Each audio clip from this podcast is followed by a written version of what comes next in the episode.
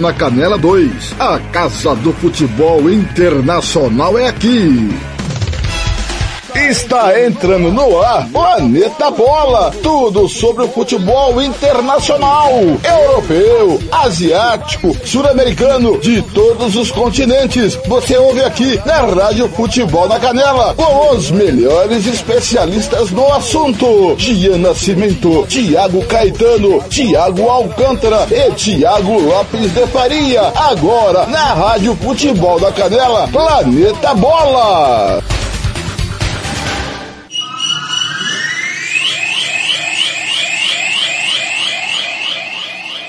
Rádio Futebol na Canela 2. A Casa do Futebol Internacional é aqui.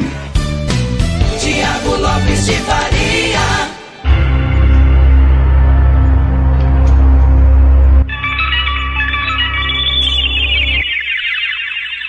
Campo Grande, 13 horas e 1 minuto, boa tarde. Seja bem-vindo à Rádio Futebol na Canela 2. Tá no ar, Planeta Bola na Copa episódio número 3, nesta super sexta-feira, 18 de novembro 2022. Estamos a dois dias, exatamente dois dias da abertura do Mundial do Catar. Timão do Samuel Rezende, direção do TLF, coordenação do Fernando Blanc, Planeta Bola idealizado por Tiago Caetano. A apresentação é minha, Tiago Lopes de Faria terei ao meu lado os meus amigos Thiago Alcântara, Thiago Caetano, para falarmos do que foi, do que está sendo a sexta das seleções, as vésperas do Mundial do Catar. Obrigado a você que nos ouve através da Rádio Futebol na Canela, aplicativos de áudio Radiosnet, CX Rádio Online, Radio Box, aplicativo da Rádio Futebol na Canela na Play Store do seu celular. Também através da Rádio Futebol na Canela 2, através do aplicativo CX Rádio, youtube.com barra futebol na canela, youtube.com barra futebol na canela, também no facebook.com barra futebol na canela, os lugares para você ouvir o Planeta Bola nesta sexta-feira. Enquete para você aí do Facebook e do YouTube, quem vai ganhar na abertura da Copa? Catar, empate ou Equador? domingo, uma da tarde, horário de Brasília, meio-dia, horário do Mato Grosso do Sul, abertura da Copa do Mundo. Claro, quando a bola parar de rolar, tem Planeta Bola na Copa, com toda a repercussão do que foi o primeiro dia do Mundial. Participe comigo pelo WhatsApp 679 8452 6096 679 8452-6096, facebook.com barra futebol na canela, facebook.com barra futebol na canela, youtube.com barra futebol na canela, através do nosso chat, twitter.com barra futebol na canela, também para você participar através do instagram.com barra rádio FNC, os canais para você interagir conosco nesse Planeta Bola que antecede a abertura da Copa do Mundo agora há pouco amistosos. Nós vamos repercutir o que aconteceu, o que está acontecendo. Tô atento aqui, 30 do segundo tempo, um para o Bahrein, três para a Sérvia. Finalzinho de amistoso lá no Bahrein, 3 a 1 para a Sérvia, primeiro aniversário do Brasil na Copa. Vamos juntos! Nos próximos 90 minutos, esmiuçar tudo da sexta que antecede a abertura da Copa. Rádio Futebol na Canela 2. A Casa do Futebol Internacional é aqui. Tiago Caetano. Boa tarde, Xará. Tudo bem com você? Boa tarde, Thiago. Boa tarde a todos os ouvintes que acompanham mais um Planeta Bola. Tudo bem, graças a Deus. Qual que é o seu destaque aí, meu caro Thiago Caetano, desta sexta-feira, 18 de novembro? Ah, meu destaque fica já para o jogo de domingo, né? Para a abertura, Equador e Qatar. Qatar e Equador, então bastante expectativa. É, não é a abertura dos sonhos, né? De confronto, mas é um, um, pensando num grupo que deve ter muito equilíbrio, esse jogo é de fundamental importância aí para segunda vaga, já que eu acho que Holanda deve ser uma das classificadas, então qualquer ponto é necessário para quem quiser classificar como segundo colocado ou como primeiro também, né? É um grupo bastante equilibrado. Tiago Alcântara. Boa tarde, Alcântara. Tudo bem? Seu destaque dessa sexta? Muito boa tarde, ouvintes. Ou bom dia ou boa noite para quem for escutar no Spotify, né? Por que não? É, boa tarde, Thiago Lopes Faria. Boa tarde, Thiago Caetano. Vamos lá, meu destaque inicial é a coletiva né, que a FIFA deu né, durante essa manhã, dizendo que não irão divulgar né, os áudios do VAR para o público. Bem, abraçando a galera no WhatsApp que tá chegando, mandando o seu alô pra gente. Alô, um abraço pro Robert Almeida, pra Vânia, o pessoal do grupo da Resenha da Cinturinha Esportiva. Também o Joel Silva e amigos. Grande abraço aí aos, aos meninos. Quem mais tá passando por aqui?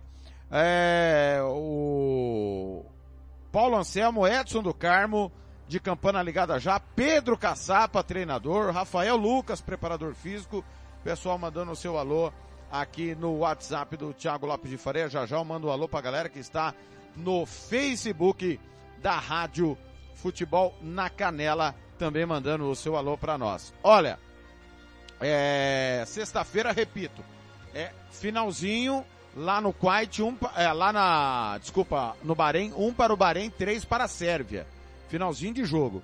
Acabou agora há pouco, a Bélgica perdeu do Egito. 2 a 1 vitória egípcia. Ontem até brinquei que o Salah deveria ganhar do De Bruyne como de costume. Hoje pela manhã, Camarões 1, Panamá também 1.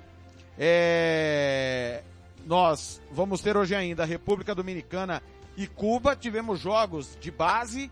Estônia sub-19 e Eslováquia 2 a 0 para a Eslováquia. No sub-18, Croácia 1, Portugal 2, Japão 4, Suécia 1.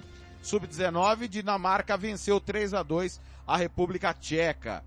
Uh, teremos ainda hoje Dinamarca e Irlanda, Espanha e Japão no Sub-21, Portugal e República Tcheca também no Sub-21. O Thiago Caetano, Camarões empata com Panamá nesta manhã. É um resultado surpreendente aí, esse tropeço de Camarões? Não, não é surpreendente não. A seleção de Camarões teve algumas novidades na convocação, né? Alguns jogadores até que é, é, viraram camaroneses para estar nessa Copa. Mas a seleção de Camarões, como a gente já tinha é, dito ontem, é uma seleção que deve ser a mais fraca do grupo na chave do Brasil ali. É uma, uma geração que não é tão brilhante. Então é lógico, né? Que amistoso, como não vou também mudar minha opinião, esses amistosos pré-Copa é muito mais para dar uma soltada, para manter um ritmo de jogo, do que pensando em qualquer mudança, né? O ciclo já, tá, já foi feito, já foi realizado, agora é muito mais para dar uma soltada, para deixar os caras em atividades, em atividade, do que qualquer mudança de, de direção.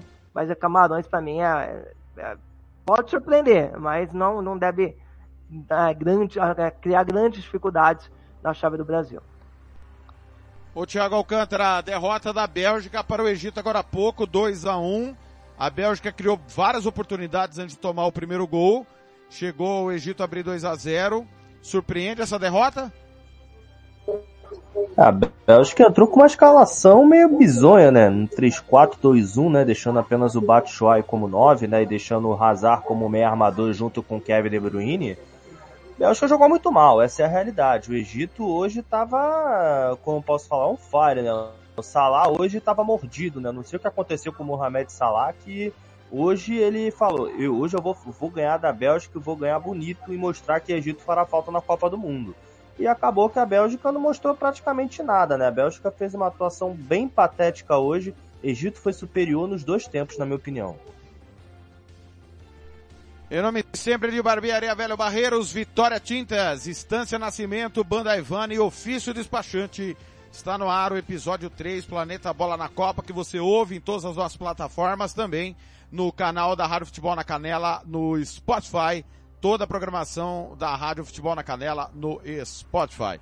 Vamos às notícias do dia. É, antes das notícias do dia. É, só conferir aqui com a gente. Antes das notícias do dia, vamos para o primeiro boletim do dia com os campeões mundiais. Rádio Futebol na Canela. Aqui tem opinião. Desde 1930, o mundo já assistiu a 21 edições da Copa do Mundo de Futebol. Em cinco ocasiões, a seleção brasileira se sagrou campeã: 1958, 62, 70, 94 e 2002. Todo mundo sabe que o Brasil é hoje a equipe que mais vezes conquistou a taça mais importante do futebol. Nenhum outro país é pentacampeão mundial. É, mas duas seleções estão na cola. São tetra, já levantaram a taça quatro vezes cada. A Alemanha e a Itália. Bom, essa nem se classificou para a edição do Catar. Já os alemães, sim, classificaram e agora são os únicos com chances de igualar o Brasil. E os europeus não são fracos não.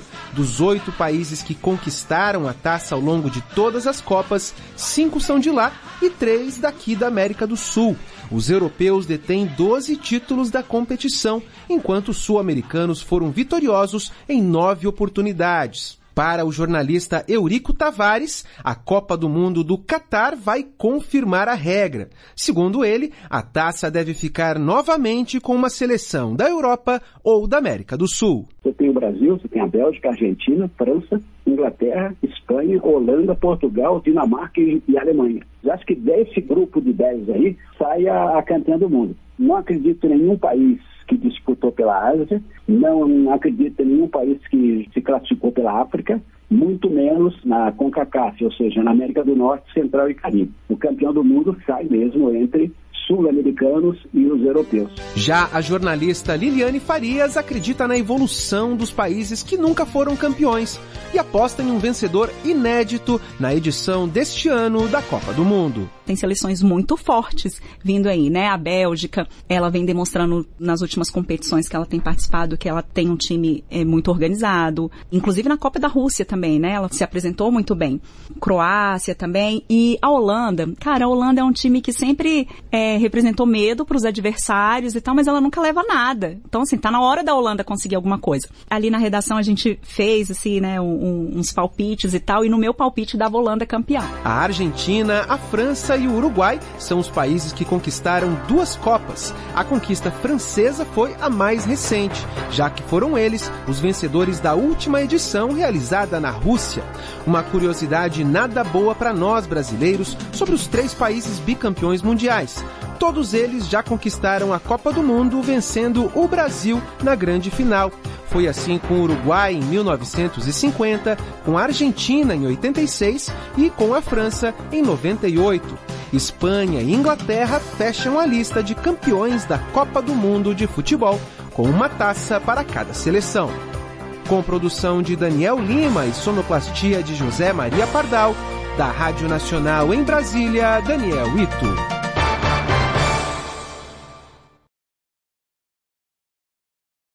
Rádio Futebol na Canela 2. A Casa do Futebol Internacional é aqui. Tiago Lopes de Faria. Tá aí, então, vocês acreditam que podemos ser o novo campeão do mundo? Tiago Alcântara, você primeiro.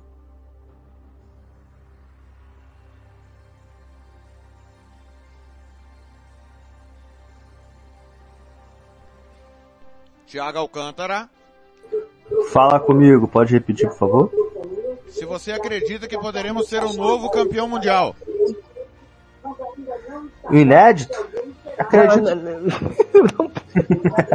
fui irônico, fui irônico. Não, Alcântara, é pela sexta vez. Vai, então, chama ele primeiro. Você tá prestando atenção no programa? Você tá fazendo o que aí, ó? Tá comendo, Alcântara? Presta atenção no programa. Ai, que burro, dá zero pra ele. Você jura hoje? Fui irônico. Mas falando sério agora, acredito eu que não devemos ter novidades na lista de campeões em 2022, pelo menos pra mim. 2026 pode até ser que sim, né? Porque muitas seleções vão vir com uma geração mais experiente, né? Como no caso dos Estados Unidos, por exemplo. Aí fica aquela, ah, pra 2026, acredito que 2026 seja o ano dos Estados Unidos em si se solidificar no, no cenário de seleções.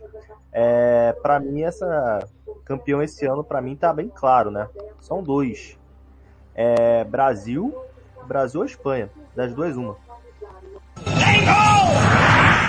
Gol da Sérvia. Quarto da Sérvia em cima do Bahrein, 41 do segundo tempo.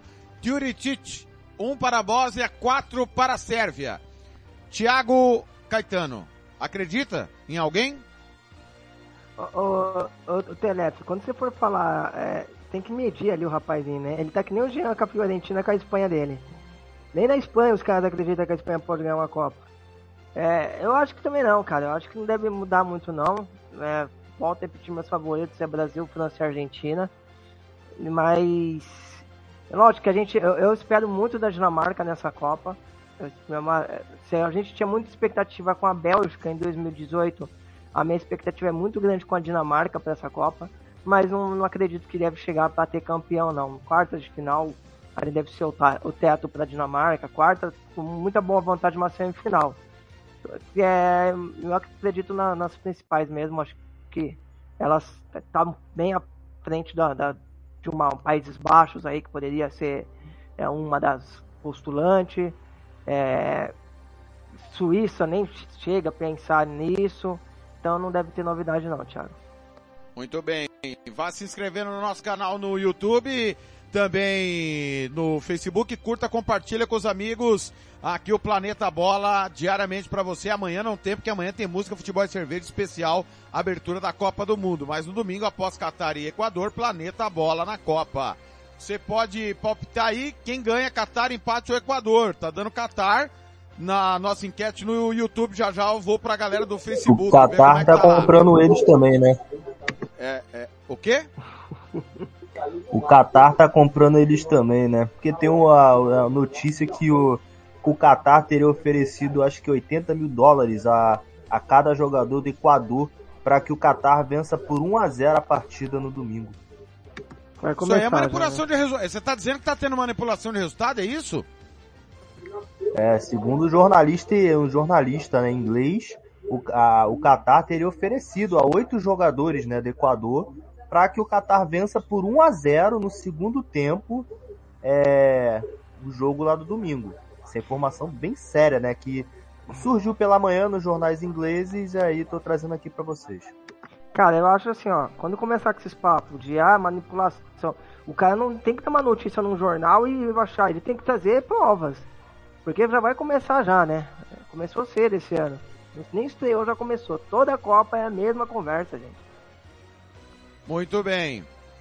É... Mileno Paraense, Hércules Augusto, Maguinhos, o Adriano Ferreira, o Carlos Machado, Sandra Maria, Wagner Heitor, Rodrigo Otávio, abraçando aqui a galera. Quem mais aqui?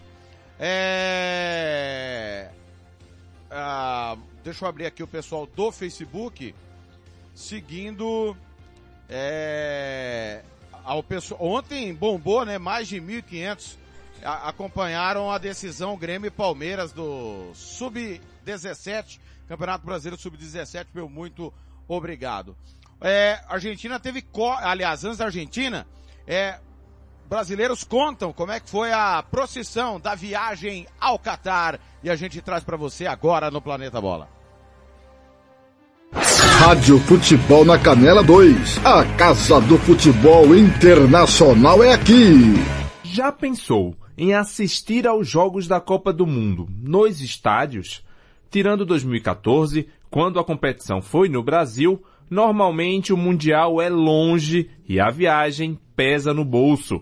Neste ano, a Copa do Catar tem sido apontada como uma das mais caras para os brasileiros.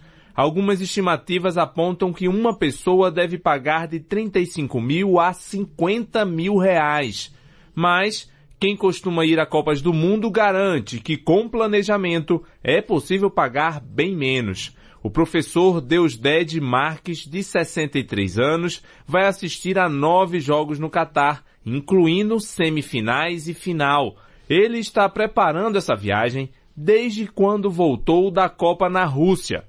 Morador de Brasília, Deusdede gastou menos de 20 mil reais, sem contar a alimentação. Extremamente cara, tanto a hospedagem, quanto a alimentação, quanto a passagem também foi extremamente cara. Mas a gente com antecedência vai conseguindo promoções, conseguindo descontos. Quando saíram as primeiras vendas de ingressos da FIFA, nós já procuramos comprar os primeiros ingressos. E esse planejamento vem de quatro em quatro anos. Terminando agora do Catar, a gente já vai começar o ciclo Estados Unidos, Canadá e México, que é 2026.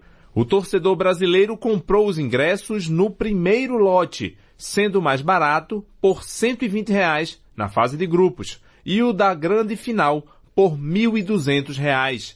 Já o jornalista Tel Saad, de Campinas, vai a todas as Copas do Mundo desde 1998. Ele até já lançou um guia com dicas para quem quer fazer o mesmo gastando o mínimo possível. Neste ano, Tel vai acompanhar 33 jogos e teve que desembolsar 32 mil reais, 10 mil a mais do que gastou na Rússia quando assistiu a 15 jogos. Além disso, o transporte para a Rússia foi via milhas acumuladas no cartão de crédito.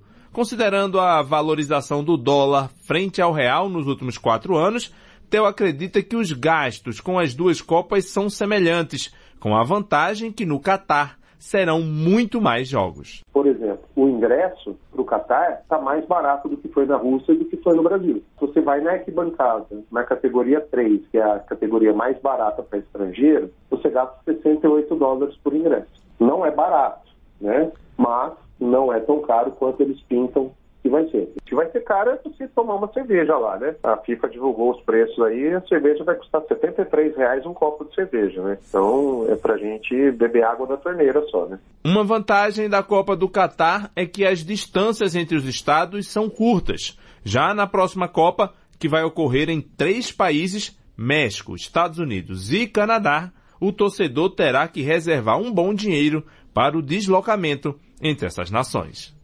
Da Rádio Nacional em Brasília, Lucas Por Deus Leão.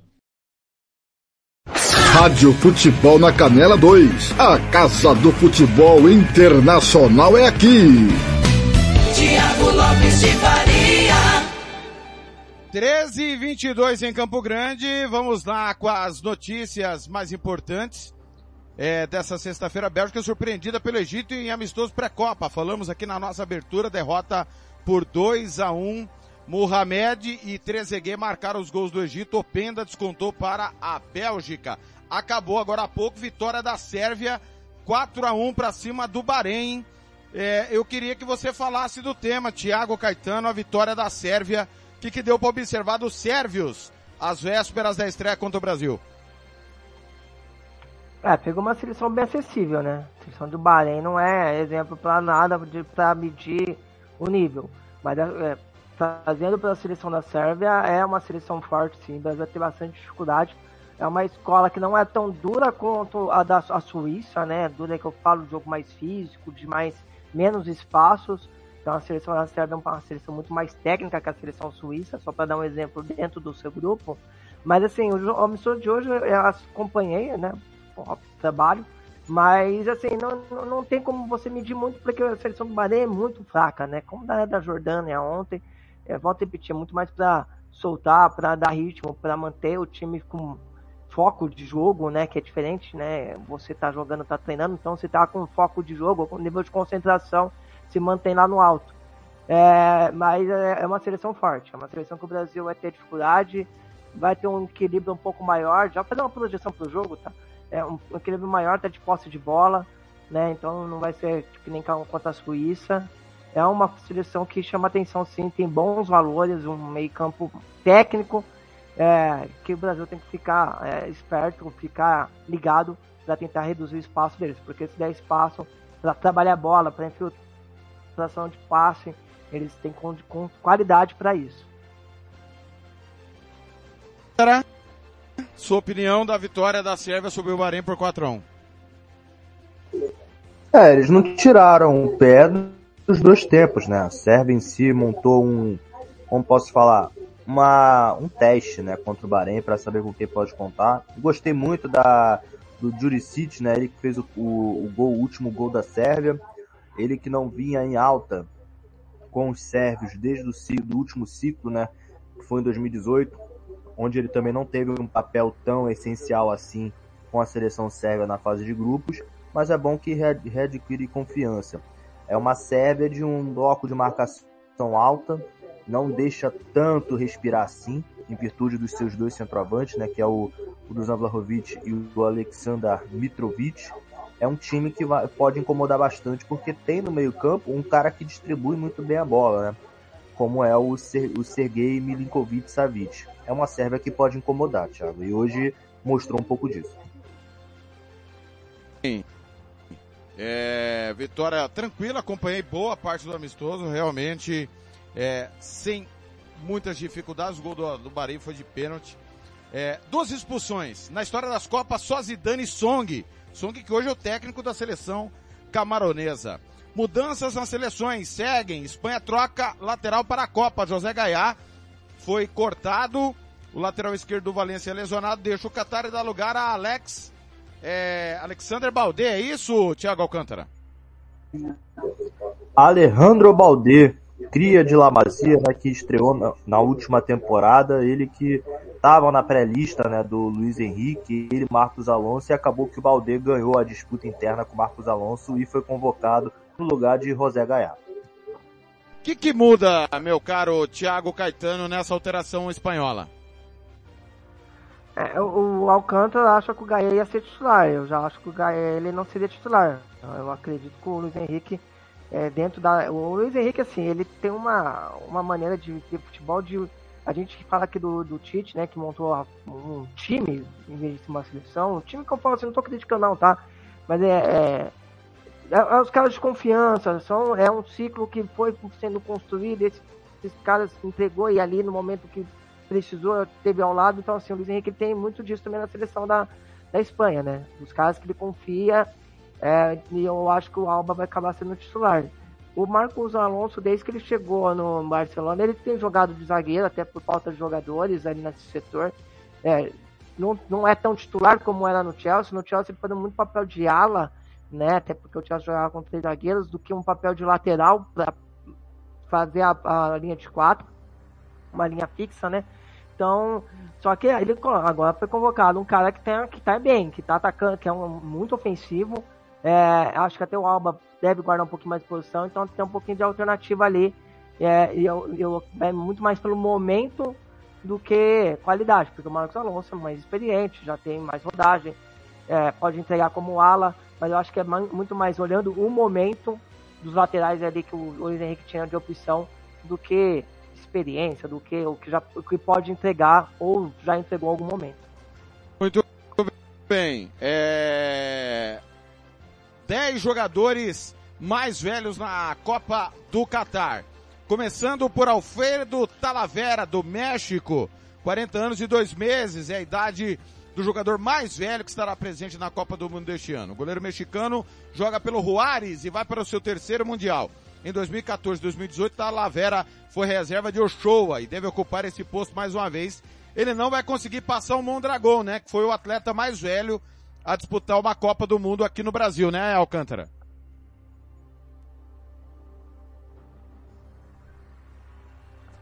Alcântara. Pode repetir a última parte, por favor, cortou. Ele não vai conseguir ultrapassar o Mondragon. Não, não, não deve ultrapassar o Mondragon. Mas é uma, mas é uma curiosidade muito boa, né, o Thiago Lopes de Faria. É o, pode ser o reserva mais velho de todas as Copas, né? Já que é impossível, né, se tirar o Oshua da titularidade do México. Muito bem. É, 39 anos, 9 meses e 10 dias. Atiba Hudson é um dos veteranos que estará no Qatar. É o segundo mais velho da disputa, jogador do Besiktas desde 2013 com passagens pelo PSV Copenhague, Helsingborg e Ostens. O Meia tem grande concorrência no setor da seleção canadense. Gosta do Hudson, Caetano? Ah, a seleção do Canadá tem mesclado, né? Jogadores mais veteranos e jogadores mais jovens. Gosto, acho que para a seleção da, da, do Canadá é, é, é, uma peça importante. A defesa do Canadá é mais experiente, esse é, é desenho da seleção, e mais da frente são jogadores mais jovens, né? Pepe, zagueiro português, 39 anos, 8 meses e 22 dias brasileiro naturalizado português, vai para a quarta Copa do Mundo. é como titular ou você acredita que não, meu caro Alcântara? Se o Fernando Santos não for arregão, como reserva. Não vem em bom momento, pelo menos para mim, vem sofrendo com lesões. Para mim, a titularidade ali fica em, com Rubem Dias e Antônio Silva. Pelo menos para mim. Oi? Esquece.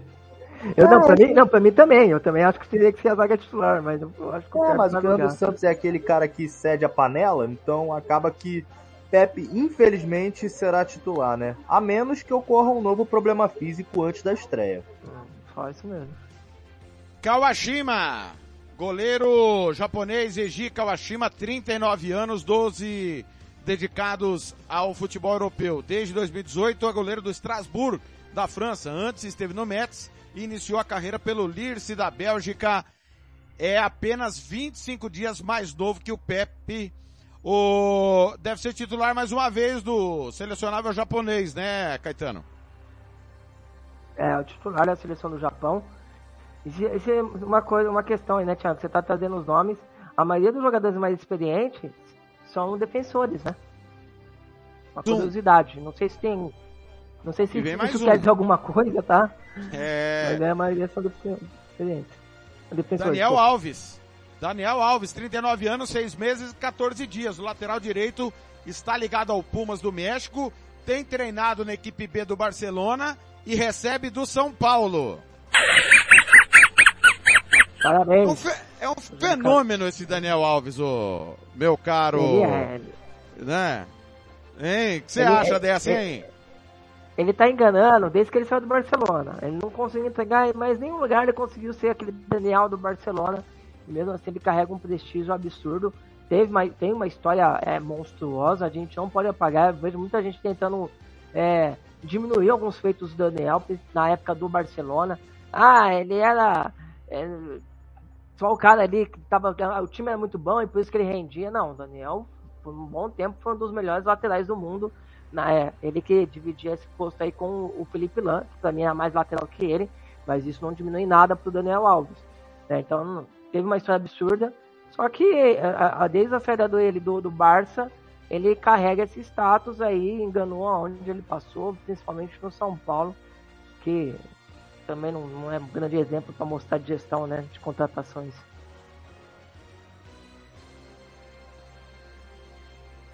Daniel Alves é aquele exemplo de gestão, né?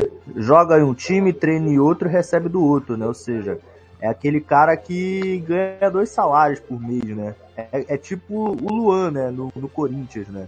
Então, mas falando sério agora, eu, eu me recuso a falar o nome de- desse, dessa pessoa. Pra mim foi uma convocação equivocada. Eu me recuso, né? Quando eu tiver aqui, eu, eu me recuso a falar o nome dessa pessoa. Tudo bem, teve a sua história, mas ele não soube dar o ponto final a ela. Pasver, goleiro da Holanda. Luiz Van Gaal surpreendeu a- na convocação holandesa, deixando de fora Jasper Silesen, ex-Barcelona, e chamar Renko Pasver, 39 anos, atual titular do Ajax após a saída de Onaná para Internazionale. Diferentemente de Silesen, tem pouca experiência pela Holanda. São apenas dois jogos e nenhuma Copa disputada contra 63 e a experiência no Mundial do Brasil para Silesen hoje no NEC Nijmegen. Essa nós debatemos no dia, né, meu caro Thiago Alcântara? Não dá para entender o Pasver na Copa. É, e quem iria também, né? Quem tava correndo com uma chance era o Cru, né? Era o Team Cru, né? Mas com aquele treinamento polêmico, né? Que o Vangal convocou seis goleiros, né? Para poder fazer um treinamento específico de pênalti baseado na Copa do Mundo de 2014 e o Cru se recusou aí, o Cru perdeu muita, muita chance. Porque quem iria para a Copa do Mundo era o Cru, não era o Pasver, não. Era o Cru por conta do histórico dele nas penalidades. Mais um. é- Pois não. A- a- a- o fato é, né? Treinador é difícil de compreender, né? A gente, lógico, que bate mais no Tite porque tá aqui próximo.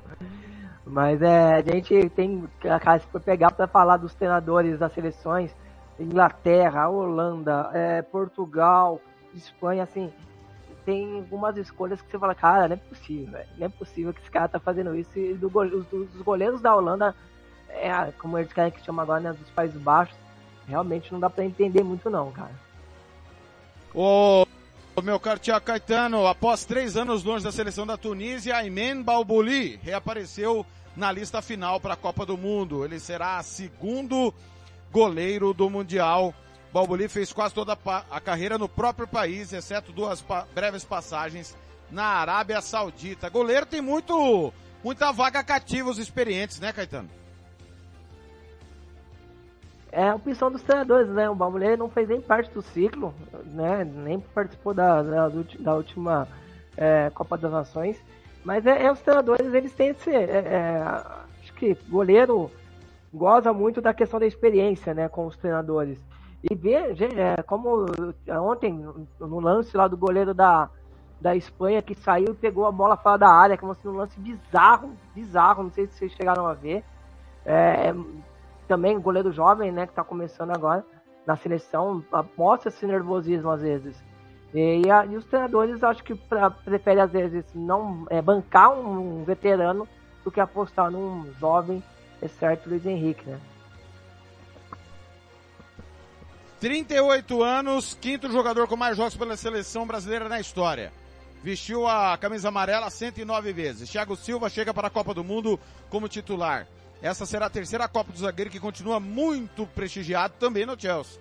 O monstro, entre aspas, é titular absoluto dos Blues. Disputou 17 dos 21 jogos nessa temporada e contribuiu com duas assistências para gol. É, o, a minha última lembrança é o jogo decisivo com o Real Madrid, que ele não foi nada bem, Thiago Alcântara.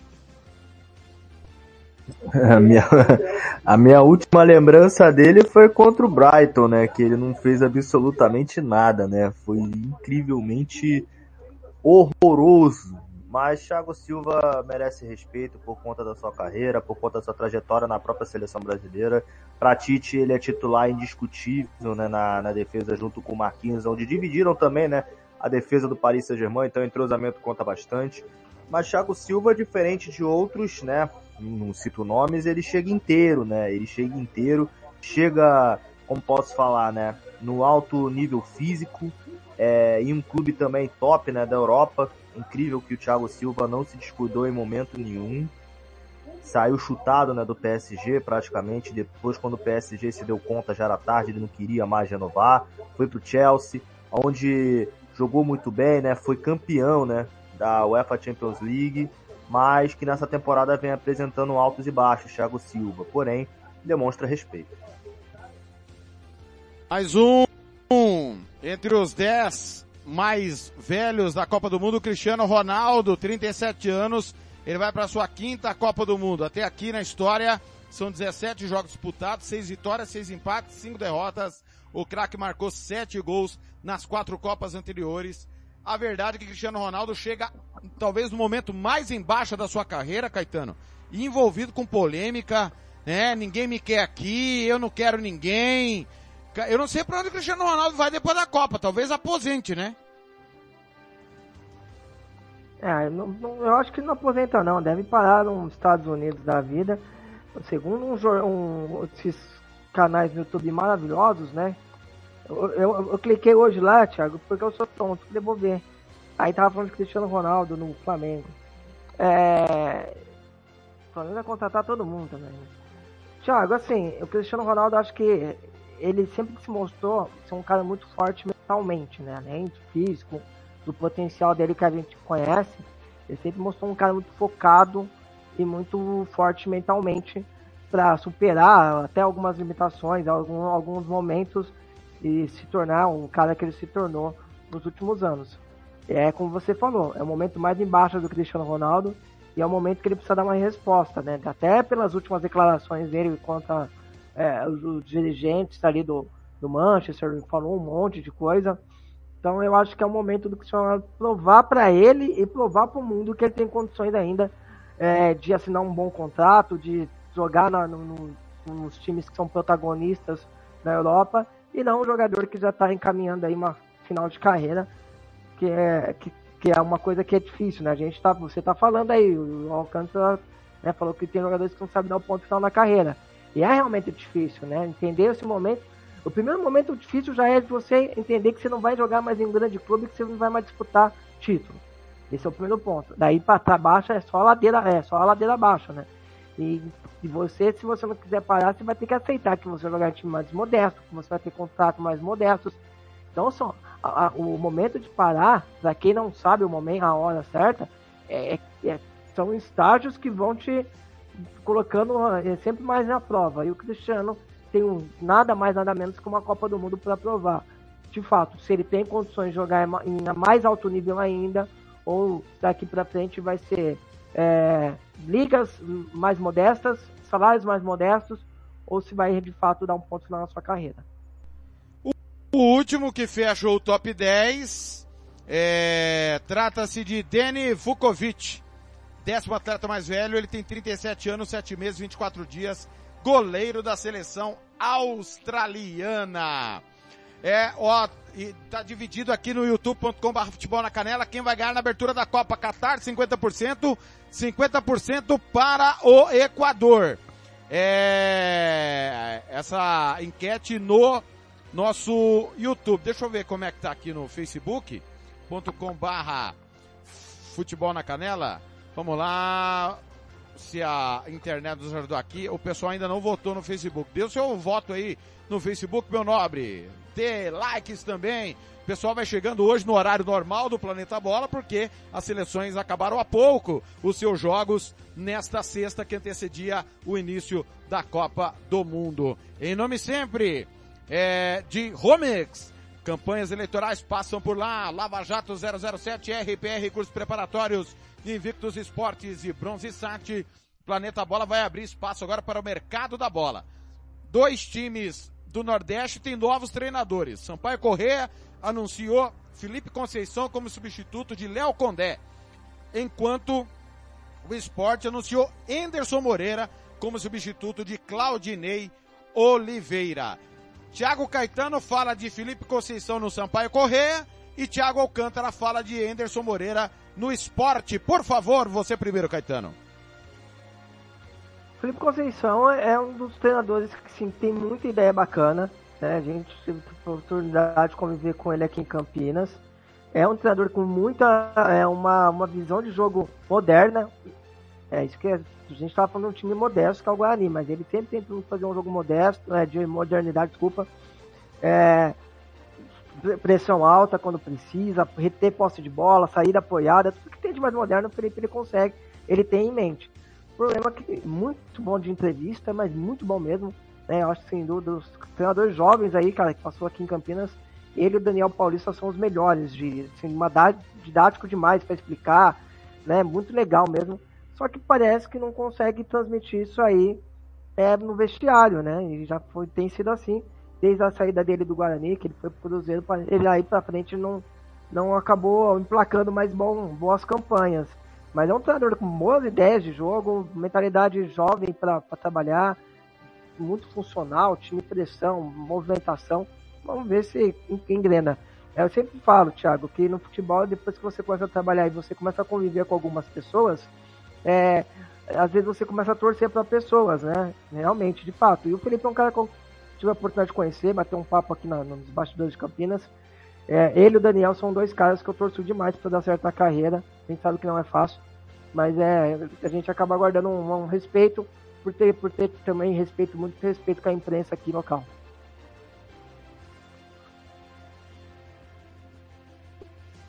É, Anderson Moreira que fez um trabalho de altos e baixos, né, no nosso poderoso Bahia, né.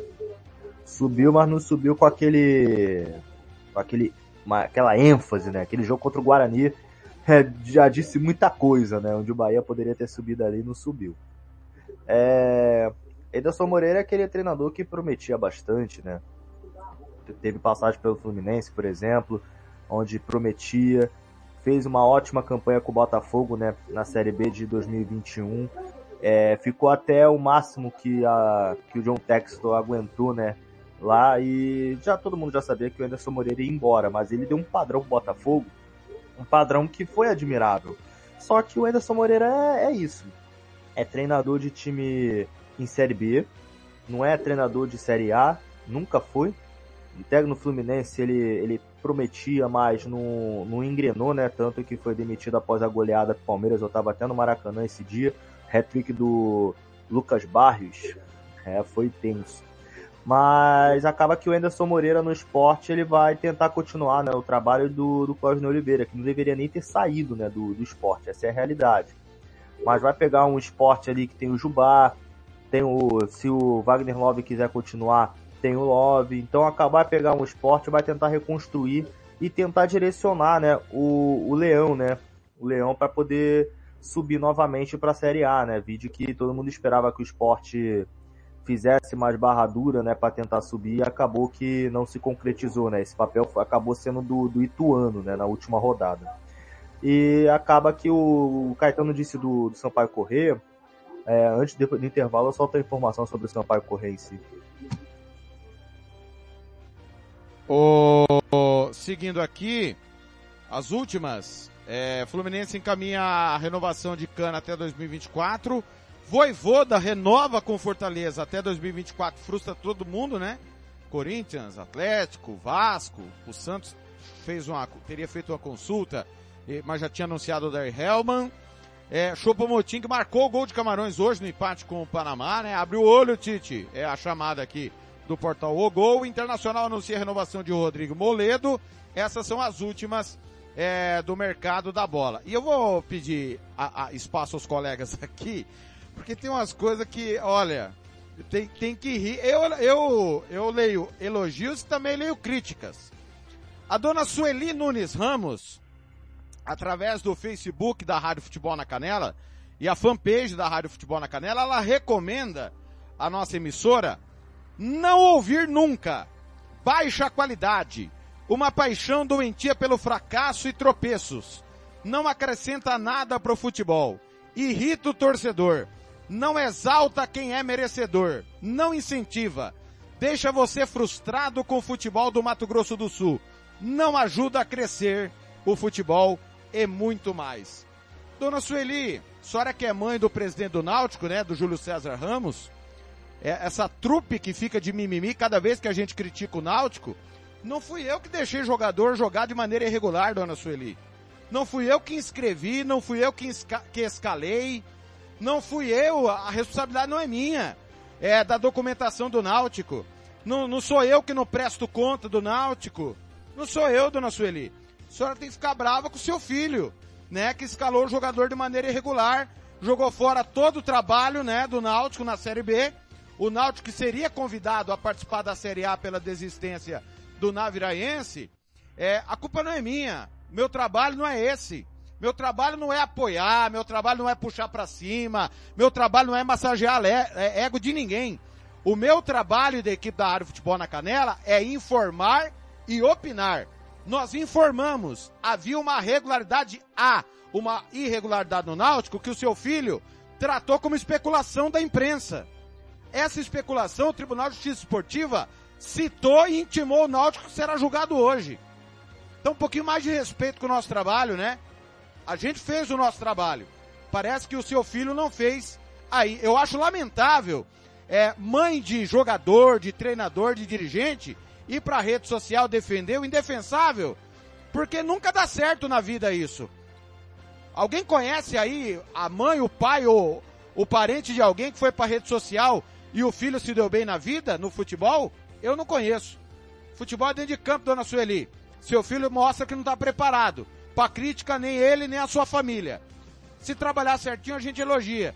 O Náutico vai ficar mais um ano na Série B por um erro juvenil do seu filho ou de quem é responsável pela parte diretiva do Náutico. Tiago Caetano e Tiago Alcântara, vocês querem falar alguma coisa a respeito? Mas agradeço a audiência da dona Sueli, viu? Ô Telef, só me responde uma coisa aqui rapidinho, né? Se você é o que atrapalha o futebol do, do MS, Faz quanto tempo que o Mato Grosso do Sul não tem um, time, um representante na Série A? O último representante foi lá em 86. Então, obrigado, dona Sueli. Vai entender um pouquinho mais qual que é os problemas do, do seu estado no futebol, em vez de vir criticar a imprensa. E Sueli, nós somos um peixinho pequeno. Nós somos peixinho pequeno. Se a gente tivesse esse poder de mu- mudar o futebol do Mato Grosso do Sul, o Thiago, o Fernando Blanc, eu não sou nem do estado, tá? É, o Thiago, o Fernando Blanc, que, que, que briga com a gente, a gente quer transmitir outros jogos, é, porque a Rádio Futebol da Canela é uma rádio de internet, então ela tem um alcance no país todo. A gente quer transmitir outros jogos, não. Eles dão a cara pra bater, pra transmitir o, o- o futebol de vocês aí, que é, que é abaixo de zero no Brasil. Então não é culpa do Thiago, não é culpa do Fernando, não é culpa do Ronald, muito menos da Rádio Futebol na Canela. Respeita o trabalho dos outros, por favor.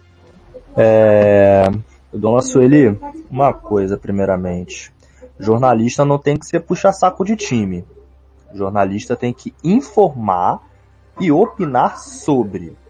É, e o Caetano falou, tá certíssimo. Já cansei de ver no nosso grupo lá de, de escala a gente é, pedir para poder passar alguns jogos que a gente achava importante, mas que o Thiago Lopes Faria e o Fernando Blanc batiam na tecla para passar o estadual de MS, porque o povo merecia escutar, já que praticamente nem todos conseguem assistir com imagens. E acaba que a gente tem o dever de informar e de propagar a informação, não é fake news, era uma informação correta que o seu filho tratou como especulação infantilmente. Aí a senhora desmerece o trabalho do João Nascimento, por exemplo, do Lucas Nepomuceno. Senhora desmerece o trabalho de, de pessoas que estão empenhadas em fazer o futebol do, do Mato Grosso do Sul melhorar. Porque, na minha opinião, o futebol do Mato Grosso do Sul não é nem melhor que o futebol do Acre. Não vou nem falar Amazonas, porque Amazonas tem dois representantes na Série C. E quantos representantes o MS vai ter na Série D? Apenas um. Então a senhora, por favor, se informe mais sobre o que o presidente do Náutico, que é o seu filho, anda fazendo antes de querer meter o bedelho e criticar o trabalho dos outros. Não, é o que você falou, Thiago. Na hora que tiver que elogiar, é, tem que elogiar realmente. Coisas que foram feitas e tem que ser dito quando for boas. Quando não for, não tem que elogiar, não. É simples. É, o Náutico faz um trabalho legal, aposta na base, mas, velho, você não presta conta que você comete um erro, ó, primário de escalação irregular, não dá. Com todo respeito, não dá. Pode ter feito o que fez, jogou o trabalho no lixo. Agora, se o problema sou eu, se sou eu o problema do futebol Mato Grossense, eu quase não estou fazendo nada relacionado ao, ao Mato Grosso Sul. Os companheiros levantam a bola, a gente faz o mínimo de pesquisa, e, por exemplo, essa foi uma pauta que nos levantaram e nós checamos e vai a julgamento daqui a pouco. Ah, agora se o problema é a gente, tá fácil. A gente só transmite futebol europeu, eu no caso, né, aqui da nossa equipe, e eh, o Operário vai pra Série A, o Comercial vai pra Libertadores, o Náutico vai pro Mundial. Aí é, é, é mole, se o problema sou eu, é mole, tá, tá pertinho de resolver então o problema. Olha, falando em problema, Argentina com problemas pra Copa. Informação de mais um jogador cortado aqui no Planeta Bola 1353. Rádio Futebol na Canela 2. A Casa do Futebol Internacional é aqui. E com outras notícias de cortes em seleções, meu querido Paulo do Vale. Não teremos mais a presença de Joaquim Correia e Nicolas Gonzalez na seleção da Argentina. É, que Vão coisa, fazer né? falta, né? É. Se eles entrarem aqui agora. Ah, ah, não me pergunte. É, o Joaquim Correia você é a cara, porque... E que já joga na temos Inter já de os Milão. substitutos? Temos Angel Correia, do Atlético de Madrid. Por sinal, eu acho o Angel Correia muito mais jogador do que os dois que É, foram e cortados. foi uma ausência falada, Sim, né? é. E aí, então... Não vou falar de justiça sendo feita, né? Porque os caras Sim. se machucaram. Mas o Angel Correia é melhor que os dois. Pelo menos meu ponto de vista. E aí a polêmica convocação de Thiago Almada. Hum. Em 2020... É, quer dizer, em 2021 ele disputou os Jogos Olímpicos de Tóquio pela seleção sub-23. Só que em 2021 também ele respondia um processo de abuso sexual.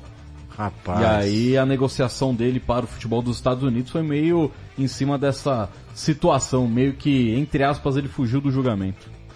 E agora tá na Aí, Copa? é, Poxa aí é triste, vida, né? É, aí, cara, difícil. É, assim, dá, né? Óbvio que é, todos têm aí, né, o direito de defesa, a presunção da inocência.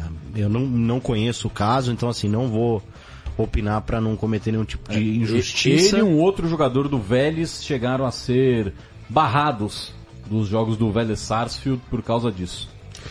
Cara, mas olha, conhecendo o espírito argentino, o argentino ele é mais indignado que o brasileiro, né?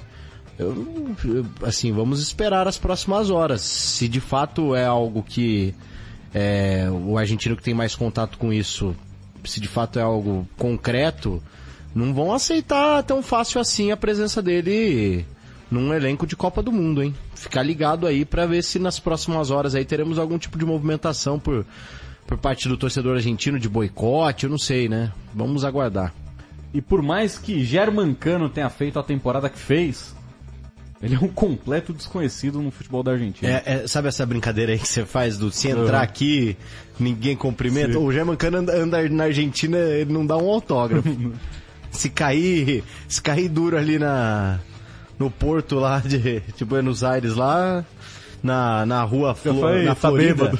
Se cair, se cair morto na Florida, vão demorar pra reconhecer, viu? E, e nós aqui completamente encantados, né, com Até porque convenhamos, né? O sucesso que ele teve em solo brasileiro foi em dois, foram em dois times que um caiu Sim. e o outro, quando foi disputar a pré-Libertadores, passou vergonha. Sim. E depois passou mais vergonha ainda na Sul-Americana sendo eliminado. Sim. Então, Ele, os gols que ele fez basicamente foram gols locais, é, né? gols nacionais. Nacionais. Diferentemente de Navarro. E com a camisa do Palmeiras nunca fez um gol contra brasileiros. só contra estrangeiros. O Navarro tem uma carreira internacional melhor, melhor do que a de Germancano. Que coisa, futebol é inexplicável.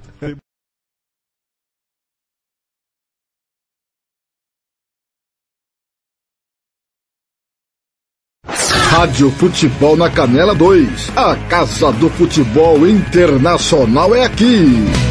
Tiago Lopes de Faria.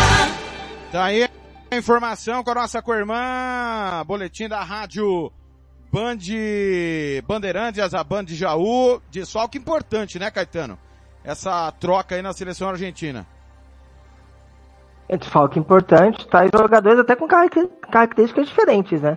Não é a mesma característica dos caras que foram convocados, principalmente o Almada, né? O Thiago, ele é, ele é mais meia, não é tão atacante. É, o Dybala também mudou muito para o... é, o Não, Dybala, desculpa, não. O Gonzalez que saiu, é, jogava mais aberto pro lado direito. O, o, o Correia também, o Joaquim Correia também é um jogador de outro perfil. Então, assim, os jogadores que foram convocados são jogadores diferentes. Pessoal fica meio indignado do Cano não ser convocado. Eu não, de verdade, eu não entendo essa indignação do brasileiro, não. Só para lembrar, né, o Germancano que esse ano fez é, um número de gols de, de temporada europeia excelente, maravilhoso. É, mas o Germancano, e eu, eu gosto de pegar as coerências do jornalista, cara. Tem um jornalista, não vou citar o nome não, mas ele tem um canal no YouTube bem famoso, tem um programa de entrevista, é um cara até que eu gosto. Ele é o mais incoerente de todos, né? Ele fala que na Europa ele só assiste os jogos grandes, é, porque é no jogo grande que você vê quem tem garrafa vazia para vender. E aí ele, tá, ele, ele é um dos indignados do, do Cano não tá na, na, na seleção da Argentina. Só para lembrar, o Vasco ano passado, na, no jogo decisivo aqui em Campeões contra o Guarani, o Vasco tá, tava brigando pelo acesso e se ganha do Guarani, deixava o Guarani para trás e tá encaminhado bem. Depois daquele jogo, nada mais deu certo pro Vasco, né? E o Cano vai lá me perde um pênalti, inclusive no contra-ataque, o, o Bruno Sávio faz o gol que o Guarani vence o, o- o Vasco e mantém o Guarani vivo até a última rodada. Então, assim, cara, é, os caras eles são incoerentes até né, para fazer análise do, do que eles julgam que tá correto, é, que, que eles são expert, né? Eu, pra mim, como o Cano, já teve o D'Alessandro, já teve o Conca, e, e esses caras também que defendem que o Rafinha, eu, eu, também defendo, tá? Mas eu não sou incoerente, que o Rafinha, que o Anthony, que o Rodrigo merece estar na seleção, e talvez um Dudu não esteja um Gabigol, porque joga no Brasil, é o cara que quer que o brasileiro, que o argentino que joga no Brasil, esteja na, tomando a vaga de um argentino que joga na Europa. Então é muita incoerência, cara. Pra o Casarão Churrascaria Grill, EAG Consultoria Moema, cerveja que você merece. Aplicativo Radiosnet CX Rádio confirmam liderança da Rádio Futebol na Canela e da Rádio Futebol na Canela 2. O Caetano falou em garrafa vazia. Ele tocou em algo que vai machucar os corações. Garrafa vazia machuca o coração mesmo. É, informação de hoje de manhã é que as garrafas no Catar não estarão vazias. Alô, alô, informação da Rádio Bandeirantes, a nossa parceira aqui no Planeta Bola. Rádio Futebol na Canela 2. A Casa do Futebol Internacional é aqui. Tudo bem, Pedro? Bom dia a você, a Thaís, ao Cláudio Humberto, a Sônia. Aqui em Doha, no Catar, nesse momento nós temos 33 graus de temperatura. Tá bom para uma cervejinha, hein, Pedrão? Nossa uma geladinha senhora, assim, 33 hein? graus numa sexta-feira? Só que não, né, Capri? Tri...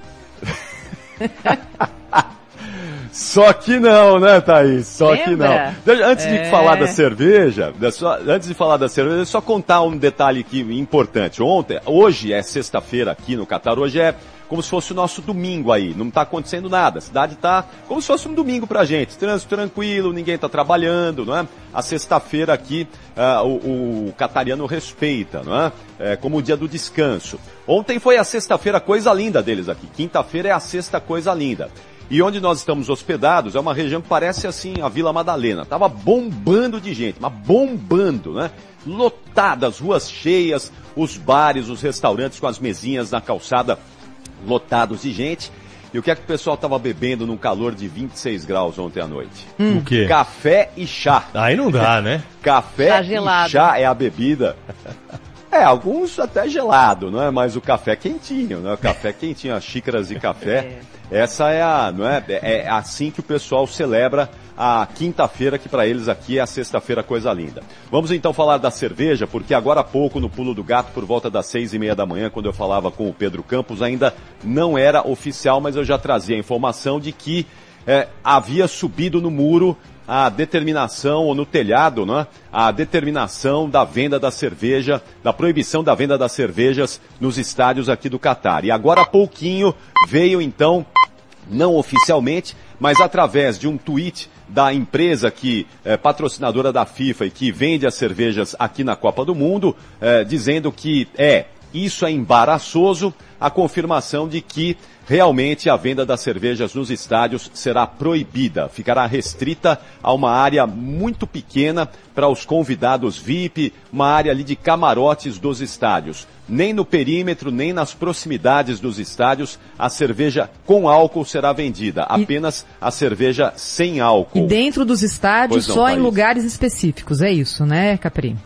Exatamente, nos camarotes, para espaços VIP ali, onde estarão os convidados da FIFA, para um público muito, muito, muito restrito, né? Dá para dizer aí que menos de 1% do estádio vai ter acesso à cerveja com álcool nas arenas esportivas. Nas fanfests, a venda está liberada com a determinação de quatro copos por comprador.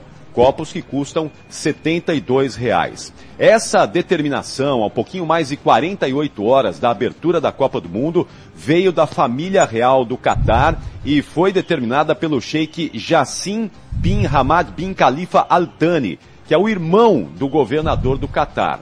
Então essa determinação eh, vai ser já foi repassada à FIFA e a gente está aguardando aqui para os próximos instantes, para as próximas horas, talvez, um comunicado oficial da FIFA trazendo então a informação de que a venda da cerveja nos estádios aqui do Catar será proibida durante os jogos da Copa do Mundo. Então, eh, demorou aí todo esse tempo, a FIFA, desde que trouxe a Copa do Mundo aqui para o Catar, tem tentado contornar esse problema. A empresa eh, investe 75 milhões de dólares em cada ciclo de Copa do Mundo, é muito dinheiro e a FIFA vai ter que resolver isso agora. Só Deus e a FIFA sabem como é que eles vão resolver essa questão.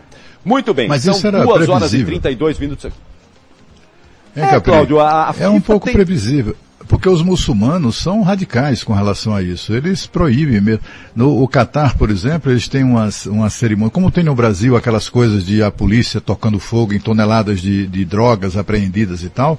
No Catar é- são frequentes as cerimônias, né, de destruição de garrafas de bebida. Eles colocam, espalham assim no chão e um, algum sheik vai dirigindo ali um, um trator e vai esmagando e quebrando as garrafas e tal. Eles têm uma, eh, eh, eh, enfim, os muçulmanos muçulmanos têm horror à bebida alcoólica, né? É uma situação, inclusive, que causa embaraço eh, durante, por exemplo, visitas de chefes de Estado e de governo muçulmano, eh, muçulmanos no Ocidente, na hora do, do jantar, do almoço, eh, da, oficial, na hora do brinde. Não pode ter bebida alcoólica na hora do brinde. É um, é um problema isso verdade. mesmo, né?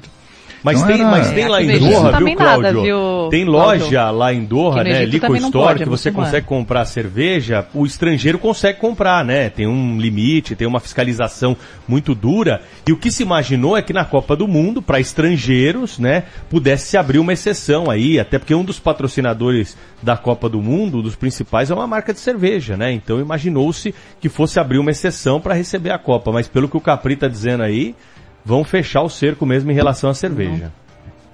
Não É, teve não jeito. vai ter jeito. Infelizmente, para quem gosta da cerveja, não vai ter jeito. Você sabe que a gente até recebeu aqui, é, nós até recebemos um link é, em que você pode fazer um cadastro para ter acesso à compra da cerveja aqui, não é? como estrangeiro. Eu confesso que eu nem abri o, o e-mail que me enviaram aqui com esse cadastro, mas essa possibilidade, não é? Algumas pessoas podem ter acesso pagando uma pequena fortuna também, é? É bom deixar bem claro, não é, é, preço popular, é uma pequena fortuna, pode ter acesso, mas são estrangeiros, são expatriados, são pessoas que têm uma, uma liberação governamental para poder consumir cerveja em casa ou nos restaurantes que são é, licenciados para isso, ou nos bares dos hotéis que são licenciados para isso. Em público, jamais. Em público, você mostrar a cerveja, a bebida alcoólica é crime e você pode ser preso aqui no Catar. Vamos monitorar essa situação e a gente vai trazer mais detalhes ao longo da nossa programação, porque hoje certamente teremos desdobramentos disso. 2h34, o nosso time está encorpando aqui em Doha. O nosso time está ganhando corpo e vai Rádio cada Futebol vez na mais. Tá Canela chegando. 2. A Casa do Futebol Internacional é aqui. Tiago Lopes de Faria. Tá aí informação, Ricardo Capriotti, direto de Doha no Catar, da nossa irmã, com a irmã Rádio Bandeirantes, a Band de Jaú. E aí, Thiago Alcântara? Só em casa, hein, Alcântara? Que emocionante, né? Deve ser, né? Beber em casa e não nos estádios, né? Deve ser muito emocionante, né? E a responsabilidade disso é de uma senhora chamada FIFA. É, é, é uma senhora chamada FIFA, né? Que, que aprovou, né? Essa, né? Quando o Joseph Blatter e o Platini ainda comandavam, né? Duas das maiores é, organizações de futebol, né? Do mundo. Então, parabéns aí à FIFA por esse feito histórico que não vai poder contornar, porque no Catar não pode, tá na história. E parabéns à marca de cerveja que se continuar patrocinando a Copa do Mundo, não tá de parabéns também, pelo amor de Deus. Caetano. Ah, cara, é absurdo. É- é- essa, co- essa Copa do Mundo é a Copa do Mundo mais broxante da história. Eu, tô- eu até tuitei hoje, cara. Eu tô com clima zero pra Copa. Não é só por conta disso, não, tá? É por conta de tudo que a gente vem vendo nos últimos, no último ciclo. Aí, ah, legal, a Dinamarca vai fazer um protesto, não vai pôr uma estampa no- na camisa. Isso não quer dizer nada. O protesto maior é você não ir. Quem quer protestar, o maior protesto é não ir. Né? Você vai lá. Agora você imagina, vamos lá. A Dinamarca vai lá e, me ganha essa Copa dá uma zica lá, vai acabando no chaveamento e tem uma boa seleção. Não é, não é seria, é lógico, pro mundo dos olhos, o futebol isso é uma novidade, mas para quem viu o ciclo da Dinamarca, pode acontecer. A Croácia chegou em 2018, né? Numa final. Aí imagine como vai ser a história da Dinamarca, o único título mundial, os caras não tem um, não tem, os jogadores não têm a marca deles, porque eles não querem se lembrar dessa Copa. Então o maior protesto não seria aí. E se, qual, Thiago, me permite, qual que é a marca de cerveja? É Heineken? Budweiser. Cara, se eu sou Budweiser, eu tiro todos os slogans possíveis do site, de tudo da FIFA desvincula. Agora, olha o prejuízo da Budweiser, cara. Olha o prejuízo. E quem vai pagar essa conta? A FIFA vai pagar? O Qatar vai pagar? A gente tá falando de uma empresa que ela, ela, ela investiu porque ela esperava algo. E a FIFA é tão sacana, mas tão sacana. que Você acha que ela não sabia que ia ser proibido? Você acha que a FIFA descobriu hoje que ia ser proibida a cerveja em torno do estádio? Mas, Você Caetano, fi- você também não acha que a Budweiser também sabia? Uma vez que, que não pode ter bebida alcoólica lá, a Budweiser sabia disso, né? A, a- FIFA prometeu para ela que poderia, Thiago. A, FIFA falou, é, inclusive, eu, eu vi uma matéria no começo de semana passada falando que ia ter é, flexibilidade, pra, ia respeitar cada cultura.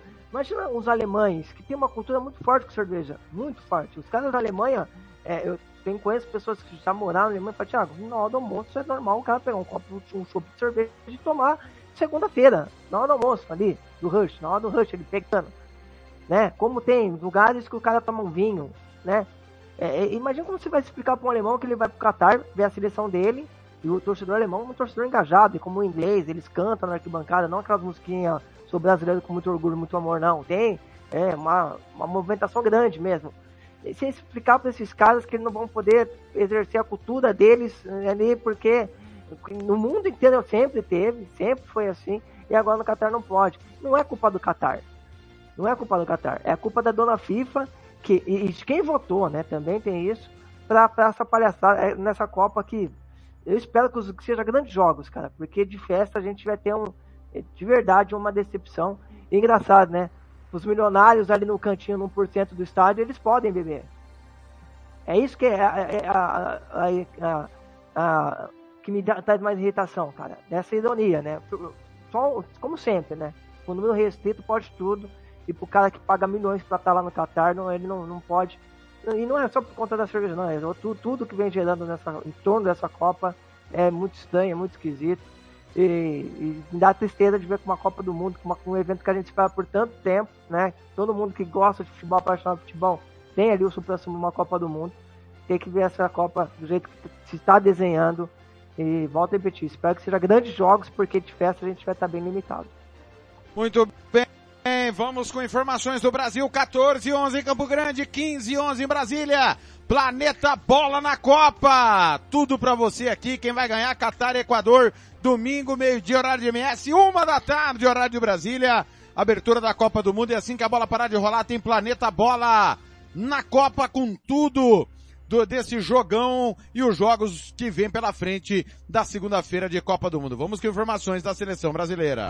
Rádio Futebol na Canela 2. A Casa do Futebol Internacional é aqui. Agora é o seguinte, amanhã tem um treino às 11 da manhã, horário local, Soler. É o último treino, 7 da manhã, o horário de Brasília. E aí, de novo, vai ser um treino, um treino com 15 minutos para imagens. Depois, quem, quem estiver presente vai poder ficar mas ninguém vai dar entrevista. O Tite não vai uh, colocar um provável time que vai começar a Copa, não vai fazer isso. Aliás, ele tem misturado todo mundo e fica difícil assim você apontar por esses treinamentos que o time está definido. Pela, pela assim, ó, pela coerência que ele apresenta e pelo que ele fez nos últimos amistosos, a gente tem uma base. Esses cinco nomes que eu falei são titulares absolutos. Aí tu coloca Richarlison, homem de confiança. Rafinha, titular. Tem sido titular sempre. Então são sete. E aí você fica em dúvida entre quatro aí, pode ser. Dois laterais, o Alexandre é titular, oito. Daniel Alves ou Danilo? O Danilo tem jogado todo o tempo, né? O Daniel Alves não joga dois meses, então é previsível que o Danilo seja o titular, eu acho. E aí fica sobrando Fred ou Bruno Guimarães no meio e o Paquetá ou Everton Ribeiro. Mas o Everton Ribeiro voltou a jogar bola agora, na reta final do Brasileiro, da Libertadores, foi convocado de novo. O Paquetá já vinha no ciclo como titular. Então acho que a gente não vai ter muita surpresa. Talvez essa mudança com a entrada do Bruno Guimarães e o Fred ficando no banco de reservas. Depois do treino de amanhã, os jogadores ganham folga. Estão livres para fazer o que quiserem.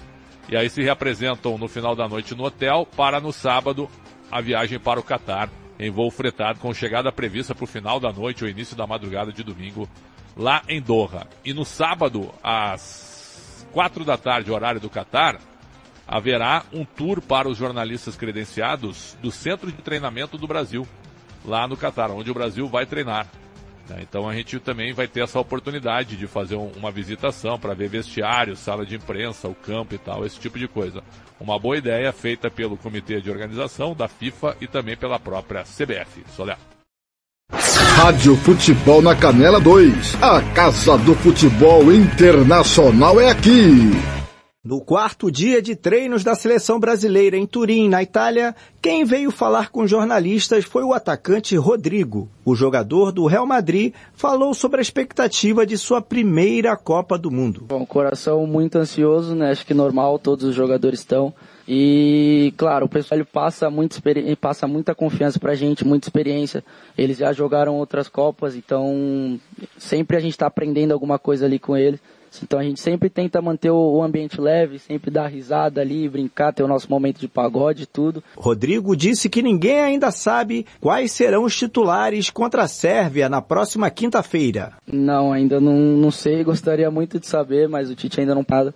Ele tá treinando todo mundo da mesma forma para estar todo mundo preparado, mas acho que ninguém ninguém sabe ainda quem, quem vai ser o time titular. Aos 21 anos, Rodrigo é um dos mais jovens do time de Tite. Mas não tirou muito esse peso não, porque qualquer coisa os mais jovens têm que ir, então é, não é só um, também sobra para mim, acaba sobrando para mim do mesmo jeito. Tendo Martinelli ou não, ainda tô, tô lascado. Um dos músicos do grupo, Rodrigo, revelou quem toca o quê no pagode da seleção. Bom, como é com a divisão do pagode, eu sou o cara do, do banjo, né? Aí tenho. Trouxe, trouxe, tá ali no, no vestiário, Dani no, no tantã, Rafinha no pandeiro. O Pombo fica lá só atrapalhando a gente, ele pega cada hora um instrumento. E é isso, é uma relação muito boa ali que a gente tem no vestiário. A gente sabe da, das nossas responsabilidades, tanto no vestiário como dentro de campo, ou quanto fora também, em relação às, às gerações passadas. Eu não posso falar muito porque eu não, não convivi, não sei como era, e mas sei da, da responsabilidade que a gente tem agora. Então a gente procura sempre estar tá, na linha, sempre fazendo as coisas certas, porque a gente é exemplo para muitas, muitas pessoas. Da Rádio Nacional, Rodrigo Ricardo. Rádio Futebol na Canela 2. A Casa do Futebol Internacional é aqui. Tiago Lopes de Faria. Tá aí, Tiago Alcântara, Tiago Caetano, palavras do Rodrigo. O que dizer dessa entrevista do garoto que vai estrear em Copa do Mundo? Maravilhosa. Ah, maravilhosa. Super relevante, né? Quem vai. O Alcântara não sabia porque o Daniel foi convocado. Quem quer tocar o rebolo, Daniel? Ô, Thiago? O Pombo não sabe tocar. Ah, fala pra você, viu? É o famoso sincericídio, né, Alcântara? É, né? A famosa entrevista que não serviu pra, pra nada, né? Na verdade serviu, né? Pra gente Sônia saber Abrão. o motivo, né? Oi? Serviu pra Sônia Abrão, né? O, como chama aquele? É, Léo? Sônia Abrão, foi focalizando do SBT, serviu pra eles especularem muitas coisas, né? Foi uma entrevista muito útil essa do Rodrigo. Parabéns, Rodrigo. Por mais entrevistas como a sua no futebol mundial, por favor, né? Não, mas a culpa não é dele, não. A culpa é dele de quem pergunta pra ele essas coisas, cara. Sim, sim, também, também. Parabéns. É, pelo menos ele foi sincero, né? Ele não foi ignorante, né? Ele respondeu. Mas é. Acaba que agora a gente sabe porque aquele dito cujo que eu não me pronun... não pronunciarei o nome na Copa do Mundo foi. Foi pra o quê? Animador de vestiário. É tantã. Daqui a pouco vai pro pandeiro, né? Já que o Richarlison só, vai, só foi pra atrapalhar, né? O pagode, né? Não, não sabe tocar instrumento nenhum. Daqui a pouco ah, esse dito cujo vai até ser o cantor, né? Do, do pagode, né? Pelo amor de Deus. Depois você fica bravo no grupo lá do Thiago, porque com o Abel, o Vitor Pereira, o, o Jesus, a portuguesaiada lá no meio da imprensa. Depois você fica bravo com os caras. A imprensa Ó, tem- pô. Teve mexida aqui na enquete no YouTube, 67% acham que o Qatar vai ganhar a, do Equador, 37, depois da informação do 33% Thiago, no Equador e ninguém apostou no empate ainda, hein? Vá, curta, compartilha, vote na enquete, se inscreva no canal, tá na reta final do Planeta Bola, episódio número 3. Tiago Caetano, você tem que conceito sobre Milton Neves, Tiago Caetano? Milton Neves, ele. Ele é da velha guarda, bem velha guarda de jornalismo esportivo. Ainda falei que é jornalismo mais antigão. É, fiquei. Nossa, cara, quando eu era moleque, eu, o Palmeiras acabava o jogo do- os jogos do Palmeiras. E eu ficava até uma, duas horas da manhã ouvindo o Milton Neves lá no terceiro tempo. Aí eu tem até tinha um áudio do Marcos que o pessoal soltava. Ô Milton Neves, vamos embora dormir. Né? Do Marcão Goleiro. É, tem meu respeito, cara. Eu acho que é um cara da velha guarda aí que mudou o jeito de fazer jornalismo, né? Com, com questão do marketing, muda muito forte isso, né? Do, do jabazinho, que era, era visto ali pelos os cardeais do jornalismo como é, antiético, que não poderia nunca fazer isso. Depois, hoje todo mundo faz. Então, tenho meu respeito sim, cara. Eu posso não concordar com algumas, muitas coisas que ele fala, mas ele tem meu respeito. Tiago Alcântara, e você? Milton Neves é aquele tiozão do pavê, né? Mas que apresentou muitos programas que causou entretenimento, né? Como aquela discussão, né? Do Eurico Miranda com o Neto. Ou até mesmo Godoy, né? Que tava lá presente também, né? Mas o Milton Neves é um jornalista que deve ser respeitado, né? Por sua trajetória, né? No jornalismo brasileiro, né? Ele que abriu portas para muitas pessoas. Então acaba que posso não, é o que não o Caetano disse, eu posso não concordar com muitas atitudes e opiniões dele atualmente, mas ele tem um espaço na história do jornalismo esportivo brasileiro, né? Só mais um adendo aí, rapidinho, Telef. É, hoje esse jornalismo que a gente vê mais de muito mais humor, mais dinâmico, é tudo precursor disso aí é o Milton Neves, quando ele teve é, do começo dos anos 2000 ali, eu não vou lembrar o nome do programa, que tinha um programa na Record, que tinha o Cacá Rossetti, tinha um monte de figura lá, o Osmar de Oliveira, que era um quebra-pau ali, então assim... O Neto Gordinho, né? É, eu tinha o, o, o árbitro também, o Godoy, então assim, ele, ele abriu várias portas, ah, não só na no, no questão do marketing, no, no esporte, como esse, esses programas que a gente vê hoje aí, até os youtubers que faz muito, é, tudo é graças ao Milton Neves que começou isso aí lá atrás. Muito bem. Pra gente fechar o Planeta Bola, nós vamos trazer a opinião do Milton Neves, que tá todo domingo na nossa manhã aqui, na programação da Rádio Futebol na Canela, com a nossa co-irmã, a Rádio Band de Jaú, através do Domingo Esportivo. O Milton Neves vai surrar Thiago Caetano é, no Planeta Bola dessa sexta-feira. e claro que depois da opinião do, do Milton Neves, o Thiago Caetano vai ter o direito de resposta. Rádio Futebol na Canela 2. A Casa do Futebol Internacional é aqui. Tudo bem, Milton? Tudo bem, não. Eu estou aqui em Natal, no Rio Grande do Norte, como falei. Hum. E, no entanto, pela primeira, primeira vez na vida, eu tô surdo, tô meio surdo. Mas por eu que é? ouço a minha voz, entendeu? Porque é- foi a pressão do voo. O médico veio aqui, olhou, falou que Hum. como, com o passar das horas melhora. Pelo amor de Deus, eu tô fanho e também tô sem escutar direito o senhor, viu, Ronald? Ah, não, mas se você ouviu o meu cumprimento e estamos aqui falando, é porque tá tudo bem e você vai se recuperar, é só uma questão É de sério horas. que eu vou perguntar. A minha voz tá saindo normal aí? Tá, normal, bela, como sempre, Milton. Então deixa eu dar um abraço na Nina Galhote, sempre me- me localizando até no Rio Grande do Norte. Boa tarde, viu, bem? Tudo bem, Milton? Como você tá? Tirando essa surdez momentânea. Eu tô meio surdo, mas não é coisa de velho ainda não, porque eu já viajei muito na minha vida, igual o Claudio Zaidan, Hum. ó, pra Nova York, pra Miami, pra Israel, e nunca teve esse negócio, entendeu? Ah. É, mas acontece, Rio Grande do Norte. O Zaidan tem uma casa beira-mar, É. lá no Mediterrâneo, em Haifa. Nossa senhora, vale um bilhão de dólares. Mas por falar nisso, ô Zaidan, eu recebi aqui um, um e-mail do Confúcius, só que acabou sumindo. Tem que ligar para ele de novo para ele mandar o pensamento. Hum. Quem foi Confúcius? Olha, Confícios deve ser lá do Renato Aragão, né? É, pode ser, com Do participação Mussum. especial do Mussum, é. Não, É, se você quer dizer Confúcio, se você quer dizer Confúcio, É. não, se você quer É. dizer Confúcio, Isso. aí é outra história. É, Confúcio é, um- é o mais importante pensador da cultura chinesa. Até hoje, Ah. mesmo com fim do império, com o fim das dinastias, com a república, com a revolução maoísta, com a revolução do Deng Xiaoping, nada fez desaparecer a influência do Confúcio. Olha que o Mao Tse Tung tentou, ele considerava o pensamento de Confúcio deletério para a sociedade chinesa. É o mais importante pensador da cultura chinesa. Agora, Confícios, como você falou, talvez seja a maneira como os romanos chamavam Confúcio. Né? É, pode ser, pode ser. É. O Ronald, Covades Confícios.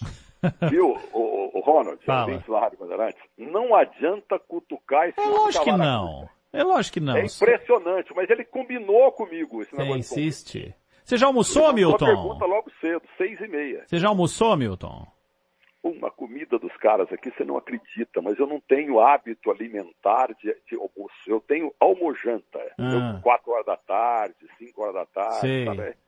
Agora, o Idi Amin Dadá, o senhor de Uberaba, você enrolou, enrolou e não achou fotos atuais do fazendeiro ponto esquerda para mim. Eu tô chateado com você, Zaidan. Mas, ô, ô, Milton Neves, deixa eu te explicar. Diferentemente de você, eu não tenho uma rede de contatos, repórteres, redatores, editores, colaboradores, essa rede, essa multidão que manda fotos para você. Eu não tenho nada disso, né? Eu teria que fazer, que pegar aqui o carro e ir até Uberlândia com a máquina de tirar retrato. E eu nem Não, tirar eu- retrato eu- sei direito. Eu te mando fotos maravilhosas aí e o senhor Sim, tá mas você tem um, você, você é o dono do que o fim levou. É, tem que ter mesmo. Tem que ter retrato, fotografias. Você mandou Heleno de Freitas, mandou Ô, Zaidan, não é fotografia não, pô, é retrato. é, retrato, não, fotografia, tanto que Drummond usou O Wilson quando, quando falou de quando falou de. Tabira, quando falou Hã? de Tabira, Drummond escreveu Itabira hoje é uma fotografia na parede. Isso. Tá vendo, Ronde? O É. homem esnoba, rapaz. Esnoba nada, é cultura Não, pura. ele decora, porque ele manda pergunta pra mim às É. da manhã. É, claro, Eu claro. quero saber o seguinte, eu quero saber Hum. o seguinte, você visitou o ABC, visitou o América? Não, não, não deu tempo, porque é a convenção da Casa do Consultor, cliente da Rádio Bandeirantes, da Band News FM do terceiro tempo, pessoal de Rio Claro, reuniu aqui 411 franqueados do Brasil inteiro. Uma loucura. Agora, na saída de São Paulo ontem, eu tive um problema muito sério, viu, Ron? Hum, Porque eu fiquei lá, pra lá, pra cá e tal, o, o aeroporto muito cheio. Congonhas. De repente me viram, aglomerou. Aglomerou. E aí teve o quê? Atrasou o voo? Atrasou o voo. Ah, Agora, entendi. eu vou contar uma coisa séria pra vocês. Ó, o aeroporto daqui de Natal, ele fica a 50 minutos de Natal. Uhum. E fizeram um aeroporto para a Copa do Mundo. Isso. Olha, um aeroporto mais um pouco, é exagerando muito, é maior do que o do Cumbica. No entanto, todas as lojas vazias, não tem nenhum, entre aspas, passageiro, não tem nenhum freguês, Uhum. não tem nenhum avião, nenhum avião estacionado. É uma cidade, sabe, aquela cidade da, da época do, do, do Não esquece cowboys, que você né? tá aí ainda, tá? Você tá aí, você não saiu aí. É, é. mas eu tô aqui com a família da Casa do Construtor. Perfeito. Na Casa do Construtor não precisa vender, é, comprar, você aluga. Aluga. Isso mesmo, isso mesmo. Agora, ô Zaidan, eu tenho que falar também na Band News FM o que, que aconteceu no futebol aí pra mim, que desde ontem eu tô por fora. Ah, mas desde ontem. Aí, olha. meu celular. É. Fala, Zaidan. O, o que aconteceu foi o seguinte, o Milton Neves. A seleção brasileira treinou de novo. A seleção brasileira viaja sábado para o Catar, vai chegar sábado à noite Vai lá. chegar em cima da hora, tá errado. Não, o jogo é na semana que vem. O Brasil vai jogar quinta-feira, daqui a uma semana, tá?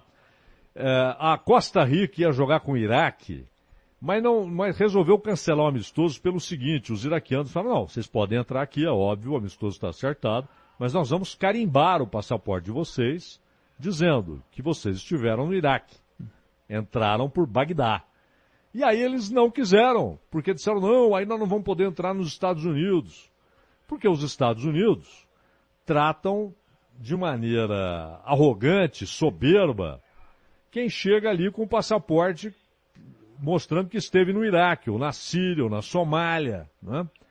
O Império não gosta. Então é Tá isso. vendo, o, o- o meu caro Ronald Mendes? Ele, Uhum. ele engata a terceira e a quarta e não tra- estrambela a falar só com Mas tem um palpite sabedoria. do Sub-17 pra Tem, você. hoje tem jogo do Sub-17. Vamos Você lá. pode dar um palpite para Sub-17? Final do Brasileiro. Clássico, em final do Brasileiro. O Manuel vai te perguntar aqui. Palmeiras e Grêmio. É lá em Porto Alegre. 1x0 pro Grêmio, gol de Marlene. Marlene? Marlene, Ué, é não é Sub-17, feminino, irmão.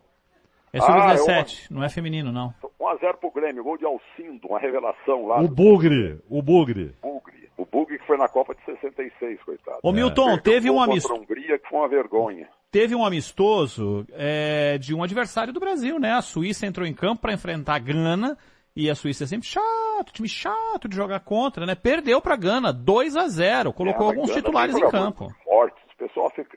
Depois que o Pelé foi jogar lá, Edu, Abel, Hum. Coutinho, Dorval, os negros do Santos, eles levantaram a autoestima do povo africano. Nossa, negro igual nós, olha o tanto que joga. Ai, eu, é- eu brinco muito, mas isso é muito sério. Ele, a, a torcida e todo mundo foi para casa, aquele negócio todo, incentivando a molecada a jogar bola. Foi o Pelé que fez isso também. O Edu, ponta esquerda também. Só os negros maravilharam o povo africano. Agora, Zaidan, é que em Natal, que é o ar mais puro do país, Não, não, pera aí, eu vi pera falando aí. que é o, o caminho me- menor entre o Brasil e Portugal. Não, Hum. senhor, no meio do caminho à direita tem, tem a África. Você precisa estudar geografia. Não, é o, é o- é o ponto mais próximo desde o Brasil. Tanto que aí, por isso que os americanos na Segunda Guerra quiseram ter base aí em Natal. Exatamente por Tá essa proximidade Ô, ô, com o continente é europeu. onça, cavar Não, não, peraí. eu- só uma coisa, só uma Ele coisa. cantua na- na gente. o, o, o Ronald, o, o Ronald deve estar com pressa. Não, Mas Não, eu não, só eu quero quero dizer o o seguinte. As fotos que você mandou, os retratos que você mandou de Mané Garrincha com o pai dele, eu nunca tinha visto.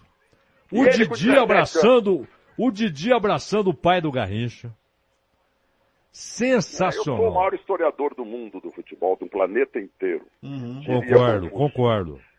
Agora, eu quero saber o seguinte, a minha tese, Copa do Mundo, milionária naquele país lá e tal, Sei. mas é, é claro que a final são dois grandões, né? Duas grandes seleções. Teoricamente, sim. Outra. Teori- é, mas não vai ter zebra, não. Tem uns cinco, seis candidatos aí que não tem. Eu tô achando que a, que a Itália vai ser campeã. Vai, vai, principalmente se Vai. for em 2026. É, é. Se a Itália, Ah, se ela Itália aparecer não. lá, de ah, surpresa, É. Não, eu Vai que desembarca, não é? Eu errei, eu errei. Eu tô dizendo que a Argentina... ser Argentina, Ah. claro. claro. ó, a? Argentina acaba de perder a Copa. É, Agora é o tá seguinte, sacramentado. ó. Fala. Agora, eu eu quero saber, Equador e quem que joga domingo? Equador e o clube anfitrião. O clube não, a seleção anfitriã da Copa, o Catar.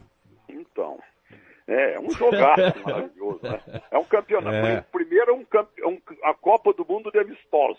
Ah, claro. Copa do Mundo de Amistosos. vai, vai ter que fazer programa 5 e meia da manhã. Ah, é por isso que você tá reclamando? Entendeu? 5 meia da manhã até engatar não sei o que depois. Isso, e vai ter live no YouTube, já tá confirmado, das seis da manhã ao meio-dia, Milton Neves ao vivo aqui pra alegrar o nosso ouvinte, tá bom? Então, tem que voltar primeiro de Natal, né? É, mas Porque volta, Ó, porque amanhã- hoje é só quinta. tem que Deixa eu te perguntar, desculpa perguntar aqui no, no ar, né? Hum. O, o Milton Neves, você vai gravar amanhã, 10 da manhã, não vai? 10 da manhã.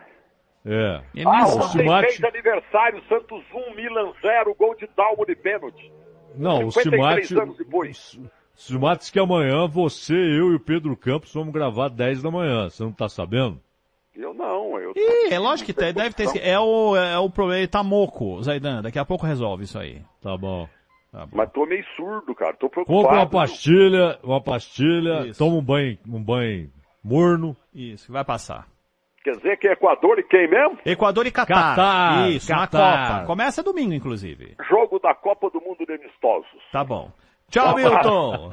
Ah, pede Tchau. pra técnica me ligar aqui, A por favor. técnica, vai ligar, vai ligar a técnica aí. Tchau, Milton. Rádio Futebol na Canela 2. A Casa do Futebol Internacional é aqui.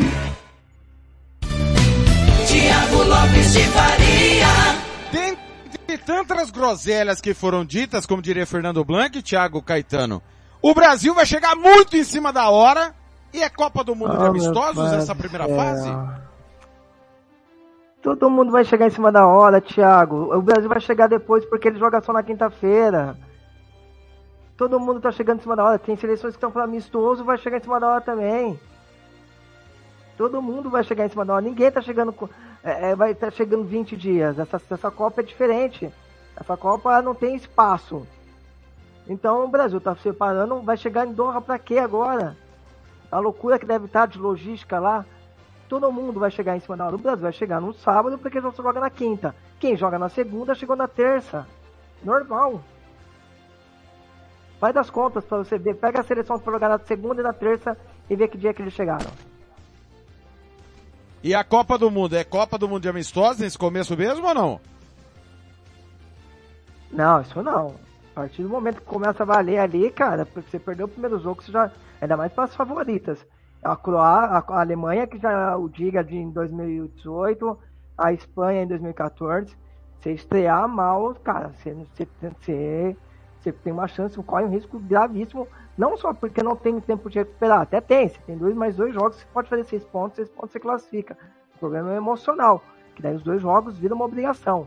É, o, não tem o, o jeito correto, mas o protocolo é você somar os dois pontos, os seis pontos nos dois primeiros jogos Aí no último jogo, é, dependendo, você põe um time misto ali para poupar, pra preservar, para não estourar.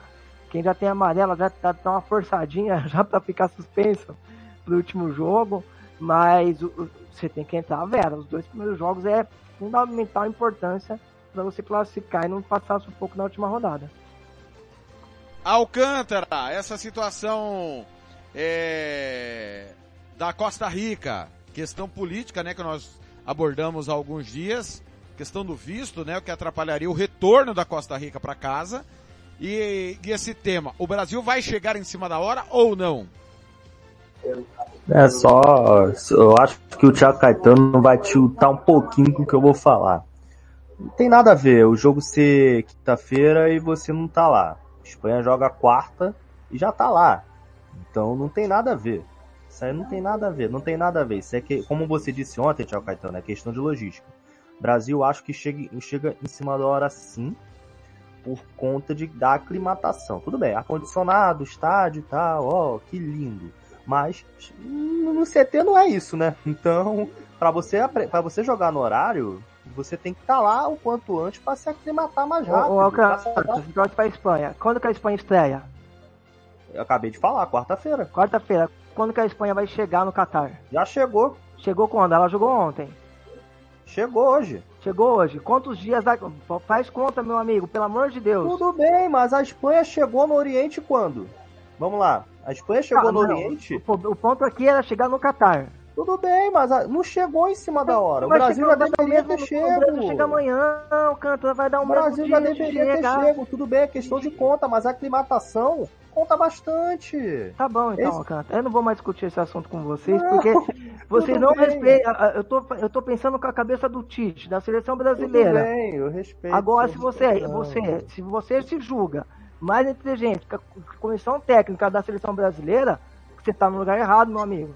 Só Pô, isso. cara, não. Só a isso, você tá é no que lugar a gente tá errado. pra opinar sobre. A gente tá pra opinar sobre as escolhas. Tá, mas é a, gente tem que compreender as escolhas. A gente, a gente não Mas tem que pensar tá com a nossa cabeça. A A gente gente tá não tem que pensar com a nossa cabeça. A gente tem que pensar. Eu, eu discordo de vários jogadores que estão ali da seleção.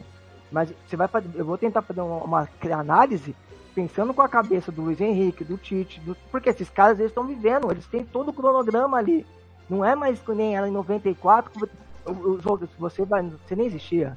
Em 94 Caetano, a Copa tinha jogo em Dallas. Tá, você fez uma boa, você fez uma boa comparação. Então por que, que a cabeça do Luiz Henrique, a cabeça do Hans Flick, do Roberto Martinez, do técnico da Sérvia, é, pensam diferente da cabeça do Tite? Todo mundo jogou no continente, ambientado a temperatura, e o Tite não quis jogar ou nem treinar nessa, nessas condições. Aí você tem que perguntar pro Tite, não tem que perguntar pra mim. Só que o ponto é, que, quem garante pra você que eles estão certos? Quem garante que o Tite está certo? Esse é o ponto. A- a- no- abre os sites alemães, aí você vai ver. Tem muita crítica na, monta- na logística da Alemanha. Do jeito que vocês estão criticando, que também tem na Alemanha. Que não era pra fazer amistoso contra o Man, porque tem jogador que Tudo tá se bem, estourando. tudo bem. Mas, Thiago Caetano, você pensando com a cabeça do Tite agora, como você falou, né? Sua análise é baseada nisso. Você acha que tá certo ou você acha que tá errado? Cara, eu não tenho essa condição de explicar, porque eu não conheço como que tá o físico dos caras, eu não sei como que, o que o Tite tá pensando pra, pra essa estratégia. Tem que ter um porquê. Tudo tem que ter um porquê. Como a, a- a Espanha achou que tinha que fazer um amistoso na Jordânia para se adaptar, porque até porque o- a- os, os europeus eles só estão jogando com as escolas deles. Eles precisam ver como que a- como a gente a gente ia conseguir marcar amistoso com uma seleção europeia na Ásia. Não, não. Não, a questão do amistoso, Caetano, eu tô com você nessa. Não, Não. abro mão. Eu concordo com você que não que deveria. pensar em todos os aspectos. Então, É que mas a informação, a informação é que o Brasil está na Itália por questão financeira, não por questão logística. Esse é o Ah. A- a ponto. Co- E aponto que a Copa tá sendo no Qatar por conta de financeiro. É tudo política, cara. Isso aí a gente não controla. Isso aí a gente não controla. É, é que nem ontem, né? Então, mas Ontem o, o debate nosso tem que ser esse. Se de fato, porque como, como você questionou, você questionou agora e você tá certo. É, se a questão é financeira, tá errado, Caetano.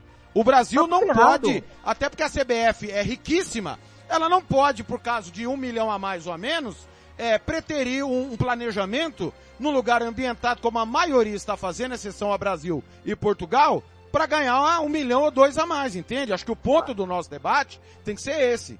Ô, Thiago, mas você concorda pra mim que esse clima de 26 graus à noite, um brasileiro é muito mais normal, apesar dos caras estarem na Europa, volta a repetir. A gente tem que pensar na questão também é, da, da filosofia, é, é, da, da, filosof, filosof, da, da questão física dos jogadores. O brasileiro ele tá muito mais acostumado a um, uma temperatura que nem o Ricardo Capriotti trouxe, de 26 graus à noite, do que um europeu. Você não concorda comigo isso? Concordo com você, porém, Então, o brasileiro a temperatura na essa Europa já situação- está mudando há alguns dias, né? Sim, tá muito frio lá já, tô ok, né? Mas o brasileiro se adaptar nessa questão é muito mais fácil do que um europeu. País de Gales, exemplo. Então os caras realmente eles têm que sentir como vai ser, até para respirar lá, que é, para eles é zero. Eles não conhecem nada isso. Zero. Às vezes vão lá fazer a pré-temporada na China, nem isso eles estão indo fazer mais, né? Que agora é, é, tão em Dubai, coisa e tal, agora estão numa tem- pré-temporada nos Estados Unidos, no meio do ano.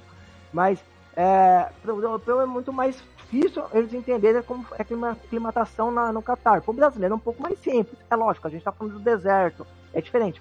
Mas a, a chegada, a chegada. Opa, alô, Caetano? Acho que cortou ele. É, travou o Caetano. Pega na Travou. média, 4, Isso, 5, agora uma voltou. semana antes de. Sete, Pois não, pois não, Caetano, cortou sua, seu áudio. Pode É, concluir, Caetano. É, a, a- a Espanha está chegando cinco dias antes do jogo. O Brasil vai chegar cinco dias antes também. A diferença é que a Espanha fez um amistoso ontem. Um ponto só esse. O que, que mudou? O que, que vai Eu- mudar eu- isso? Eu, eu acho que o que muda é por, por uma questão financeira você não fazer a, a adaptação mais rápida. É, é igual a questão da altitude. Se, todo, se a Copa do Mundo fosse na na Bolívia, Jordânia. se a Copa do Mundo fosse na Bolívia, por exemplo, todo mundo, o tema seria altitude. É, na Copa no Catar, o tema é o calor. Não, não é verdade? Todo mundo fala do calor, mudar até a data da Copa. Então, a informação que nós temos é que a única explicação, como você questionou, Caetano, não há explicação médica. É só financeira. E aí eu acho um absurdo. Não sei o que você pensa. Não, sem dúvida. Sem dúvida. Isso aí não vê nem tá aí agora na véspera de uma Copa, não tem nem que pensar no financeiro. É para se preparar para o projeto maior que é uma Copa do Mundo. Ok. Mas a- a- eu duvido que a Espanha fez um amistoso contra a Jordânia e não embolsou um. Eu duvido que a- a- a- o amistoso da Alemanha contra o Man ficou de graça. Cara, infelizmente, essa política já tá no futebol, tanto é que é uma Copa absurda, eu volto a repetir. Clima zero para essa Copa, clima zero. Eu vou assistir provavelmente 95% dos jogos, porque a gente é apaixonado por futebol, a gente espera a Copa. Mas assim, aquela empolgação que a gente tinha para a Copa, a festa de 2018 para trás, zero, zero, esquece. É, mas a gente assiste porque a gente é apaixonado por esse esporte, né? Mas, é, é ah, mas a política, infelizmente, já está enredada no futebol. E aí a CBF, meu amigo, se você quer esperar alguma coisa da CBF também, aí já é demais. Muito bem. Só Tiago não acho que Alcântara. isso vai impactar na Pois não. performance. Só para fechar, Thiago, desculpa. Pois não. Só, só não acho que isso vai é, é, é, impactar na performance da seleção nos jogos. Só isso, não. Aí tem que esperar o primeiro jogo pra saber. Agora, se perder da Sérvia é por causa que ficou em Turim. Não, não concordo. Eu acho que não vai ser no começo, vai ser no final.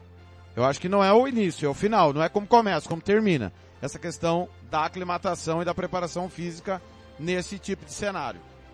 É, Não acho que caso perca da Sérvia, tá, seja por causa do calor. Não, longe disso. Mas acho que a questão física pode comprometer na reta final do trabalho, não no início. O Thiago Alcântara, destaque final do Planeta Bola. Afinal de contas, amanhã não teremos. Teremos o Música Futebol e Cerveja. Catar e Equador. O que esperar desse jogo? Vamos lá, né? Esperar um Equador compacto, né? Montando uma linha de quatro meio-campistas ou cinco, né? Dependendo, né? Como mostrou-se muito nas eliminatórias. O setor defensivo do Equador é preocupante. Para mim é, é, é muito preocupante. Você não vê um nome ali na, na defesa do Equador, é, como posso falar, é um pouco mais firme e sólido, né? Tirando o Stupinan, né? Na esquerda, você não vê outro nome em, em fase física, é, como eu posso falar, ideal. Do outro lado, você vê uma seleção estreante em Copas do Mundo, mas que não é tão boba assim, né? Foi campeã da, da Copa da Ásia, né? Recentemente, batendo literalmente uma das maiores seleções asiáticas da história, né? O Japão. Então, o Qatar em si não é tão estre... não é tão bobo, mas é uma seleção, como posso falar, é, formada por jogadores locais, né? Com predominância do Al-Saad, né? Inclusive, né? O Xavi que pavimentou, né? Esse esse caminho, né? Para o Qatar, né? Para os jogadores catares é, entre aspas, se destacarem um pouco mais né, em suas seleções. Né? A metodologia que ele implantou no Al-Saad é a metodologia agora do Qatar, né, praticamente. O Qatar deve jogar predominantemente num 4-3-3, né, o, adepto ao, ao cruifismo. Então, o Equador, para mim, é favorito. É favorito, mas tem que ficar de olho no Qatar, porque o Qatar não é nenhuma seleção boba, não. Caetano, sua expectativa para Qatar e Equador? É, eu acho que vai ser um jogo bem pragmático. Não espero ninguém se lançando. Até porque, como eu falei, Copa é minimizar erros, minimizar mesmo, assim, você né, é, esquece essa questão de jogar bonito, jogar para empolgar, não. É vencer jogos e, e, e sobrevivendo. Você vai é, um teste de sobrevivência cada rodada, cada jogo. Né? Talvez ali na última rodada na fase você tenha uma, uma tranquilidade maior. Mas é, é um jogo tenso, pensando que o Qatar pelo menos quer somar pontos nessa primeira fase, fazer um, uma história interessante. Caetano. É, o Equador. Oi. O duelo é meio louco, né? Porque a gente tá falando de calor, né? De clima. É, o Equador tá acostumado a jogar em horários é, esdrúxulos, digamos assim, né? Tem jogo meio-dia, uma da tarde, duas da tarde, porém, lá no Equador a temperatura é bem amena, né? 18, 20 graus quando tá muito quente, né? É, o Equador deve sofrer nessa adaptação você não acredita? Eu acho que qualquer seleção que tem um, um, um clima, que a natureza do, do, dos jogadores é de clima mais ameno, vai sofrer de qualquer forma, até questão do que a gente pode repetir, a gente está falando de um deserto, né? Então, por mais que a gente, que nem eu tenho, tenho batido na tecla, jogadores vão sofrer pouco, tenta, sofrer pouco não, vai tentar sofrer o menos possível, de alguma forma você tem um impacto. Mas é, pode sentir sim. E o Qatar joga em casa, né, Thiago? Então eles estão muito mais ambientados a todas as situações, tem o apoio da torcida. Eu, se eu fosse fazer meu palpite, seria por um empate nesse jogo. É, eu acho que a seleção do Equador é uma seleção que, que tem seu valor sim, que tem, uma, tem algumas virtudes. É, a seleção do Qatar é um, foi montado um time para essa Copa, como eu falei da, dos outros treinadores, né? Não teve nem surpresa na convocação ali, já, é, já fecharam um grupo e foram preparando esse grupo para agora. Então já chega muito pronto a seleção do Qatar. Aí o Equador com algumas interrogações, até como o Alcântara já falou. Mas é, é, é para mim é um jogo de empate. É um jogo que vamos tentar errar o menos possível. E aí, no segunda rodada, colocar a mesma faca entre os dentes para daí decidir, quem sabe, uma classificação. Mas nesse jogo, perder é, seria uma tragédia, principalmente para o que eu acho que a seleção do Qatar chega com muita mais expectativa. A seleção da casa desde que a gente teve a surpresa da Coreia do Sul em 2002, ela sempre a gente fica criando alguma expectativa, né? A gente esperava que a África fosse bem na Copa de 2002, a gente esperava que a, Rússia fosse bem na Copa de 2018, acabou nem se comprovando isso, mas a gente sempre tem uma expectativa. E assim, sem dúvida, todo esse investimento do Qatar, todo esse projeto que foi criado, inclusive da compra do Paris Saint-Germain lá atrás, né? Não é, é uma coisa muito grande. O Qatar está nessa Copa é um, um é coisa assim que a gente pode até do nosso conhecimento, né? O Neymar, na verdade, desculpa, eu falei da compra do Paris, não, da ida do Neymar para o PSG teve uma, um impacto para isso, então são várias coisas que gera, gera muita expectativa para essa seleção do Qatar, muito ter mais fora de campo que dentro de campo, eles vão querer pelo menos somar pontos desse grupo, e é o jogo mais acessível para o Qatar somar ponto, né, não sei se vocês concordam, é o jogo contra o Equador, já que Senegal eu acho superior mesmo sem o Mané, e a Holanda nem se fala, né? Agora, a, a, esse trio vai estar junto novamente só na segunda-feira, né? E a, a, partir de agora a escala vai girar, nós não vamos estar juntos sempre. Se o, se o Qatar domingo cansar, aí aguenta, hein? Não, mas quem ganha de 1 a 0 Não, você já imaginou? Não, ganha e cansa, cansa por causa do calor, já imaginou, Caetano? Absurdo, né? Não, mas é, é, é, depois, depois, depois da, a, da fala do, do Alcântara lá, do, do 80 mil, cara, aí for 1x0, meu amigo. Acabou, vai começar toda a teoria. Vocês possível. falaram do Catar, tem uma, é, vocês têm uma informação do Catar aqui. O governo do Catar contratou torcedores paquistaneses para encher os estádios durante a Copa do Mundo. Cada um vai receber 10 dólares por dia, três refeições diárias e estadia no país. Mas isso é normal lá na região, tá? Isso aí não é, não é algo novo, né? É, vários profissionais que vão daqui para lá, a população é incentivada aí aos jogos dos campeonatos locais, né?